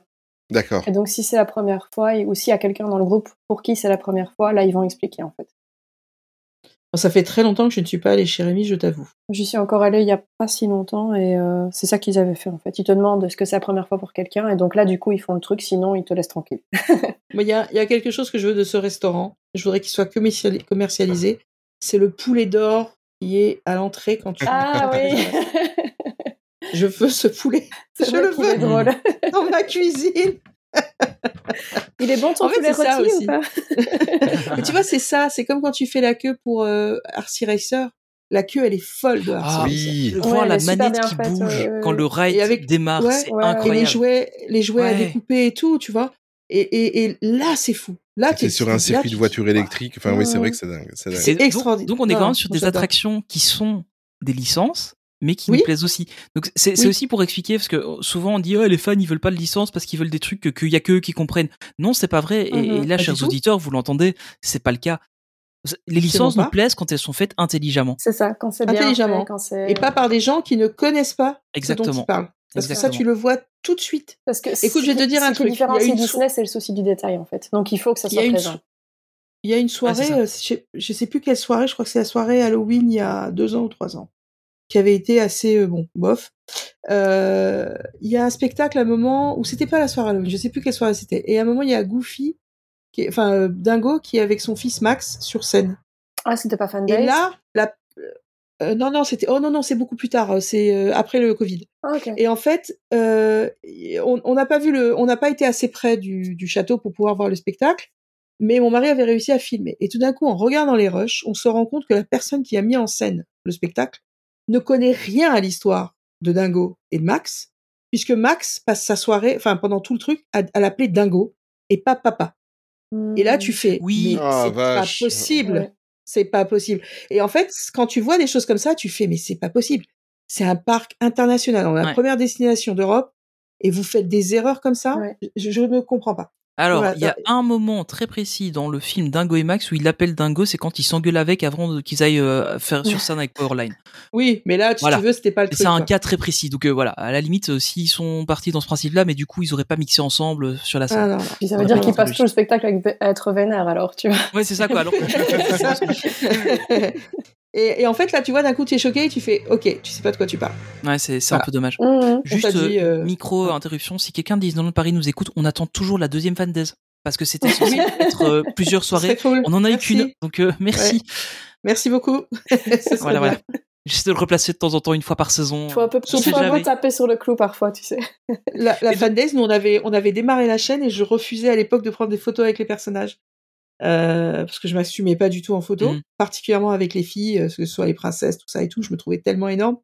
Et, euh, et je disais toujours à mon mari, non, non, non, je veux pas être en photo. Donc toute la fan days, tu ne me vois jamais avec les personnages. Ah ouais. Alors que j'ai vu euh, bah, à un moment mon mari avec Hercule, euh, qui avait un bras plus Ouais. gros qu'Hercule, c'était tellement drôle. Et, euh, et en fait, le recul la vanité.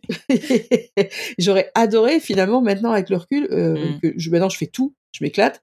Euh, J'adorerais que cette soirée revienne quoi. C'était euh, Mhm. Ce qui, ce qui est marrant, c'est que toi, c'était le début de ta chaîne et moi, c'était à peu près la fin de la mienne. ah oui? Eh ben écoute, tu vois, je t'ai passé le flambeau, en fait. euh, C'était c'est ça. très gentil. Ne dis beaucoup pas, les gens ne savent pas. Oui, Les gens ne savent pas. Non, mais, euh, mais c'est vrai que la fan day, c'était super cool. Bon, là, là, par contre, c'était clairement que des licences, mais ça, ça marchait. Ça marchait bien. C'est, bah, par bah, vraiment une soirée pour les fans, pour les fans de licence. Mais, euh, Ah non, mais il y a DuckTale qui est arrivé. ah, J'ai jamais vu les gens en transe. bien, mais c'était incroyable. en Tu dansais avec eux, c'était trop fou. Alors moi qui n'ai pas suivi DuckTale, je ne connaissais pas la chanson. Et tous les gens autour de moi, je me suis dit, attends, mais j'étais endormie pendant dix ans dans un château. Je comprends pas ce qui se passe. Tu l'avais jamais entendu? Non, parce que moi, je suivais pas du tout DuckTale. Ah, alors que mon mari est fan absolu. Ah là là, moi, tu vois Ah ouais. Non, non, mais Oh. c'est toujours un truc comme ça. C'est comme moi, j'ai du adoré. sujet, mais euh, ça marchait trop Mais bien. complètement. Non, non, c'est une licence. C'est vrai. Ça passe, ça Bon, passe. on va revenir sur les attractions. Euh, Il y a aussi des attractions en fait qui sont assez bizarres, c'est-à-dire qui qui sont à licence et qui sont mal placées. Je, je parle, euh, tout le monde ne sera pas d'accord avec moi, mais euh, je vais parler de Tron à Walt Disney World. Euh, Ah. Au Magic Kingdom. Ouais. Je vais te dire, moi, moi j'ai toujours été choqué. Tout à, tout à l'heure, j'ai parlé de Tom Holland qui faisait un petit peu vieillot. Et en fait, on se retrouve avec un, on se retrouve. Je, je, mon passe-temps favori quand j'étais euh, l'année dernière à Disney World, c'était de prendre le People Mover et de, je crois que je l'ai Meilleure attraction du monde. Oui, voilà, exactement, exactement. Et Ah euh, je le prenais au moins une ou deux fois par jour, juste pour voir l'avancée des travaux de Tron. En fait. Ah oui. Et à un certain moment, il faudrait que je retrouve. euh, si je les retrouve, je les posterai sur Instagram. J'avais réussi à faire une photo. J'étais dans un d'un point de vue où on voyait le, le dôme du Space Mountain et on voyait le cette espèce de vague de, Ah de oui. trône qui était déjà construite euh, quand j'y suis allé euh, côte à côte et c'était mais d'une euh, mocheté. Voilà. Euh, Enfin, les deux ensemble, je parle. L'attraction Tron, elle est, elle est magnifique. Mais euh, par exemple, Tron, tu vois, c'est c'est le genre Tu de aurais mis à l'heure- Epcot, par exemple. Exactement. Ouais. Exactement. Bah ouais, en fait. Effectivement. Voilà, ça c'était euh, bon. Après, il n'y a pas énormément de cas. Là, en l'occurrence, c'est Tron. Euh, de, de mémoire, je n'ai pas d'autres euh, d'autres exemples qui me qui me viennent comme ça en tête. Bah, en a- soi, Splash Mountain qui va être remis avec Tiana, euh, dans le ah cas, oui, oui, dans oui. le cas de Disneyland Resort, ça passe bien parce que c'est justement pas loin de New Orleans Square, donc c'est bien. Oui. Par contre, à Magic Kingdom, euh, Il est pas dans la bonne zone. j'ai envie de te dire comme Garden Malais, hein, ne papillon barbecue, quoi. Mm. ah oui, parce qu'il est juste à côté de, de, de- il est est dans le fond de, de du Frontierland et, Ouais, de- oui. et à côté de, de Big Thunder Mountain. C'est vrai que ça n'a ça n'a rien à voir. Il va falloir qu'il bosse un peu pour que ça, que ça soit un minimum fluide, on va dire, la transition. Parce que Mm. là, tout de suite, euh, bof. Ce qui, est, ce qui est assez marrant aussi, c'est alors bon, on sait pas s'il arrivera un jour, mais c'est le land Star Wars euh, à, à Paris. Oui, Euh, le fameux land. qui, qui le place euh, là-bas, ce serait. enfin, Il y, a- il y a des rumeurs qui Bon, sont il est arrivées, temps de clôturer. On sait que c'est. non, mais y, y il y a des rumeurs qui sont arrivées. On sait que c'était c'est probablement faux, mais euh, comme quoi il pourrait arriver, euh, il pourrait y avoir un mini land Star Wars euh, dans le fond de Discoveryland. Ce serait pas déconnant parce que t'aurais l'attraction, t'aurais Star Tours, euh, et puis le- t'aurais la continuité avec un petit morceau de bateau. Ouais, moi ça me choque pas par Ça- contre, ça- tu vois. ça me choquerait pas d'avoir ça, choquerait tu moins, ouais, ça me choquerait moins. Ouais. Mais euh, Et je pense, je pense que ce serait une bonne idée puisque maintenant il commence à faire les mythes, t'as vu? Mais ça oui, s'allonge de plus mais- en mais plus. je suis- en fait, le truc, c'est que pour moi, il, il faut juste qu'ils en arrivent à se dire bon, allez, c'est bon, on enlève euh, euh, Filard Magique. Le et puis, pseudo euh, ça y est, Filard on y va Magique. quoi. On le est d'accord. restaurant, euh, voilà, on Et, transforme le euh, restaurant. Et, mais, mais en fait, déjà, le restaurant n'existe plus. Hein, il a été complètement battu. Ouais, Donc ça, ça c'est ça. pourrait, ça. pourrait marcher. Il a Et été a- Il a été battu. joli, joli. Je vous en prie. Et, euh, et- Complètement je, crois que c'est Ali euh, qui avait qui avait fait un dessin euh, de- d'avoir un petit d'avoir une entrée de bateau là-bas et ça pourrait marcher en fait. Oui, ça pourrait marcher. Mais bon voilà, c'est On c'était juste va, on va pas, on va rêver. Hein, on va pas Oui, Mais on va en, fait, en, en fait, de- depuis que j'ai vu la configuration du, du Galaxy's Edge à, en Floride, en fait, je, je, je- j'y crois de plus en plus parce qu'en fait, quand tu es dans le Hollywood Studio en Floride, à un certain moment, tu arrives devant ce qui est euh, Star Tour, et Mhm. en fait, euh, je, moi, je me suis posé la question avant d'y aller. Je me suis dit, tiens, ça va être intéressant à voir avec euh, le Star Tour qui est à part de Galaxy's Edge, voir un petit peu comment ils, ils, ont fait cette pas de transition, mais cette cette incompréhension que Star Tour est en dehors. Mais bon, euh, évidemment, Star Tour n'a pas sa place dans Galaxy's Edge, même si c'est le même, euh, même si c'est le même thème, on va dire que c'est Star Wars. Mm, mm, mais mm. la storyline fait que il n'a évidemment pas sa place. En tout cas, c'est pas la même époque que ce qui se passait à l'époque de la première trilogie. On est totalement d'accord. Mais euh, Mm. c'est as- c'est assez spécial parce qu'en fait, à un certain moment, on arrive, on, bon, on passe devant le quartier des, des, des Muppets, et alors à un certain moment, on voit le, on voit le Star Tour. Et alors, sur la droite, là, on prend un espèce de, de tunnel, parce que c'est carrément caché. Hein. Le tunnel est un petit peu euh, à- en, en arc comme ça, léger, donc on, on ne voit rien de loin. Mais en fait, le. Star Tour est vraiment à proximité Ouais. de, de Galaxy's Edge. Et, euh, et cette configuration-là à Discoveryland euh, ressemble très hein. très fort, marcherait et pourrait, ça pourrait matcher. Et j'y crois de plus en plus en fait. Ah, moi j'aimerais bien. Ah, ça me ferait euh, tellement rêver. Et en plus, il y a de la Ah non, place. mais, Il y a de la place. mais les gars, les gars, c'est champagne hein, si ça arrive. hein. Champagne. Le champagne n'est pas qu'une bouteille. Ah ouais, ouais. Oui. Bah, pour, euh, pour Disneyland en Californie, ils l'ont aussi. En fait, il a deux entrées. Il y en a une euh, qui Mm. va Oui. être du côté de Critter Country, qui est donc un land euh, qui est après New Orleans Square. C'est là où il y a le Splash Mountain actuellement. Et euh, l'autre entrée se trouve du côté de Frontierland. Mais pareil, tu as une transition qui se fait de manière assez euh, smooth, en fait. Mhm. Et euh, moi, je pense que ce serait pas déconnant d'avoir une première partie de Discoveryland avec cet thème vraiment Discovery, en fait. Et d'avoir le fond où ce serait plus Star Wars. Et Star Wars appartient hein. ouais, de tous les lands de Disneyland Paris. Star Wars, Mm. c'est plus Discoveryland, Tomorrowland Mais- Mais que d'autres, en il, fait. est, il est dès le départ en fait. hein, dans dans la Mhm. storyline de base de Mhm. Discoveryland, c'était ça. Donc euh, ça, En, ça en marcherait Floride, bien. ils ont réussi à faire la, la, la transition. Ça, c'est la, deux- deuxième entrée ou sortie en fonction de comment vous vous placez. Ils ont réussi à faire la même transition Galaxy's Edge, euh, Toy Story. Euh, euh, c'est ah là là, le Toy Story Land. Je Playland ou, euh, C'est Playland ou Playland, Land C'est pas Ouais, Playland Attends, je vais vérifier. Je crois que c'est Playland. ça. J'ai plus en tête. Je crois que c'est Playland. Oui, c'est Playland. Bon, à partir du moment où ils arrivent à faire cette transition-là et où tu n'y vois que du feu, je pense que ça ne posera mais vraiment aucun problème avec notre Oui. Discoveryland. Mais franchement, Mhm. Non, non, mais il n'y a aucun problème avec. euh, ouais. Alors, le seul petit truc, c'est que tu as, le train qui passe au-dessus, donc il faudrait faire une- peut-être quelque chose de. Je sais pas. Bon, Ouais, même peut-être à la limite, tu, tu pourrais même faire un petit tunnel autour du train et ça passerait. Tu vois. Exactement, pour le faire exactement. passer dans un dans une montagne de de de, de bateaux. Oui. je Ouais, Autant pour moi. Toy Storyland, en fait. Toy Story Land, il me semble bien. Oui. Mais, Playland, euh, je crois que c'est chez nous. Playland, C'est c'est chez chez, nous, Playland. nous, et peut-être euh, aussi euh, dans un des deux parcs Hong Kong ou Shanghai. C'est ça. Je Playland, crois. ouais. c'est là où il y a, il y a mon chouchou. C'est qui ton chouchou? C'est. Buzz. Qui est mon chouchou? Buzz Buzz. Ben oui. C'est Buzz? Je suis... Ah, pff, ma pauvre. On est à plus de 70 aliens dans la chambre, quoi, tu vois. l'enfer. ah ouais, non, non, mais c'est fou, quoi. Tu avais d'ailleurs fait Mais- un, un costume à un moment d'Alien, toi. Oui, je suis, j'ai été en alien. C'est ça, Ouais, on la voit dans ton générique. Oui, c'est dans le générique Ouais, qu'on la voit c'est aussi. dans mon générique. C'est peut-être le, le- la meilleure soirée d'Halloween que j'ai vue de ma vie. Peut-être cette année aussi parce que quand j'étais en en Winifred, Ouais, c'était tellement la folie. Quoi. ouais, j'avais vu euh, sur ton blog, ça marchait bien. Mais euh, non, non, mais en Alien, c'était extraordinaire parce que toute la toute la parade a réagi à mon costume en faisant le grappin. mais mais de de la Reine des Neiges à Mini quoi. C'était fou. Et en fait, c'était fou. Je sais pas comment t'expliquer. C'est-à-dire que j'ai fait ce, ce... Chris n'était pas trop au courant de comment j'allais être habillée. Mhm. D'un coup, il me voit avec une perruque verte, peinte en verte et tout. Il se dit, mais c'est quoi ce bordel? Et en fait, quand je suis arrivée au parc, d'abord, les gens me reconnaissaient pas, donc j'étais hyper contente. Et en plus, j'ai passé une soirée de rêve, quoi. Ah ouais. C'était fou. Ah, grâce Et aux les- interactions que tu as eues avec, euh, Ah ouais. avec Euh, de commencer avec la parade, puisque c'était l'après-midi, juste avant que la soirée se... Mhm. Oh, mais c'est fantastique. Ça, franchement, Moi, je pour- vous invite à le faire parce que tu disais aussi tout à l'heure que avant tu avais peur de prendre des photos avec les personnages, tu t'assumais Ah oui. pas ou autre. Ah. Moi, j'ai un peu ça aussi. Et euh, la dernière fois que je suis allée aussi, en... je n'ose jamais prendre de photos avec Tony. C'est faux, on en a plusieurs. c'est vrai. Euh, je, je- quand j'ai été à la dernière soirée euh, Sweethearts Night en Californie, euh, je- j'ai pris la peine de me déguiser aussi, si je l'ai fait. Et euh, c'est tellement plus chouette. Et on a tellement des interactions qui sont Mais cool. oui. Alors franchement, n'ayez pas peur qu'on vous regarde, n'ayez pas peur qu'on vous juge, quelle que Ouais. soit votre taille, votre Non, poids, les peu gens s'en importe. foutent. C'est génial, faites-le. Soyez une franchise vous-même. Voilà. Voilà. Non, mais il faut, il faut. Bon, la dernière fois, j'étais en Piggy la cochonne. Alors, je me suis dit, là là, je vais me prendre des foudres. Donc, j'étais en Piggy la cochonne, euh, la folie de la soirée, quoi. La folie. Ouais. Les gens qui, qui aiment les puppets, ils étaient fous. Oh, vous êtes Piggy la cochonne Oui. C'était trop drôle.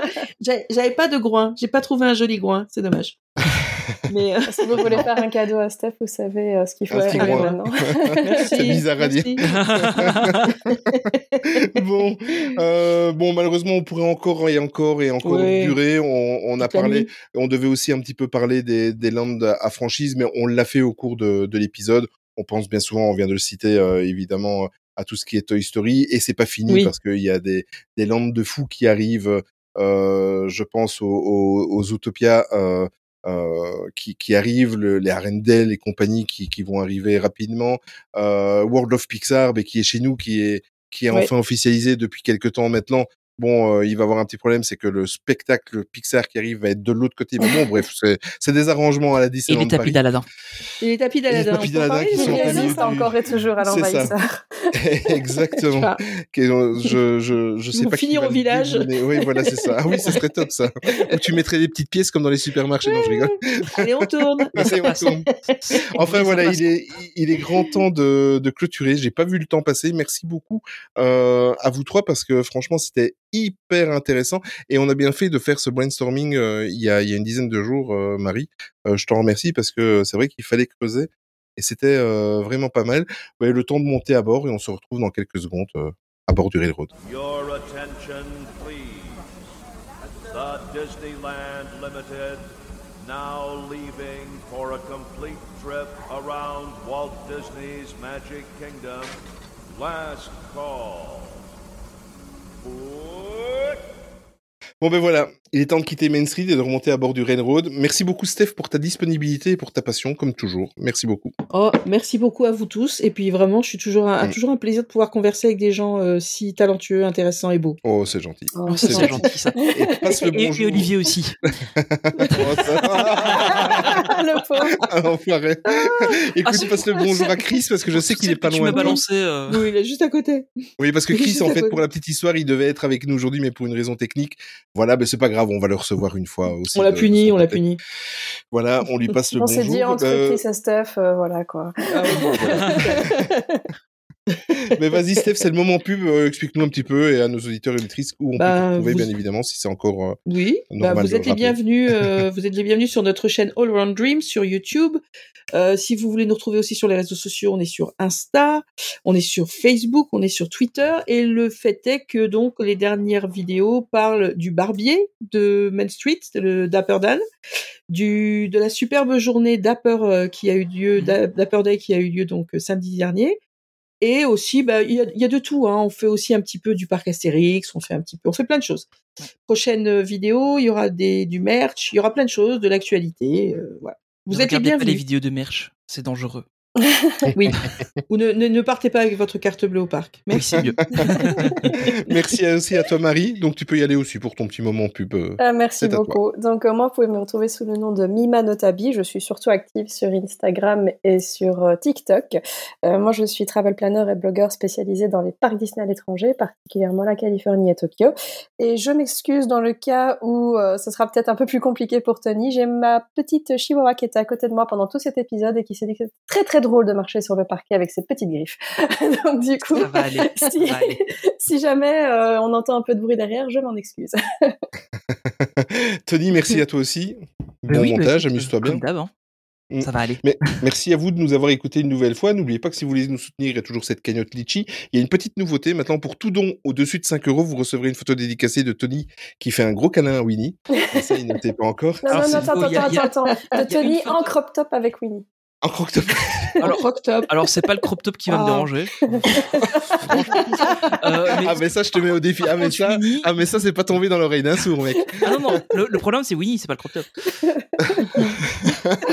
enfin voilà, et sinon si vous voulez nous soutenir autre que par cette cagnotte, ben évidemment, mettez-nous des pouces, des étoiles, tout ce qui est possible, inimaginable, mettez-nous des commentaires sur sur votre plateforme de, de, de streaming de podcast préférée, ça permet de nous référencer, de nous faire connaître un petit peu plus euh, aux yeux des fans de Disney qui veulent découvrir de nouveaux podcasts. Voilà, merci encore beaucoup euh, à vous toutes et à vous tous. On se retrouve rapidement pour euh, le prochain épisode de Main Street Actu. Euh, on vous embrasse, prenez soin de vous et surtout n'oubliez jamais que le plus important, c'est de garder son âme d'enfant. Ciao ciao, salut vous trois. Salut. Salut tout le monde. Salut. Mesdames et messieurs, nous sommes en route vers Frontierland. Dans quelques secondes, nous défilerons dans cette merveille de la nature qu'est le Grand Canyon. Prenez garde aux animaux le long de la voie. Ils ne sont pas habitués à la lueur du flash.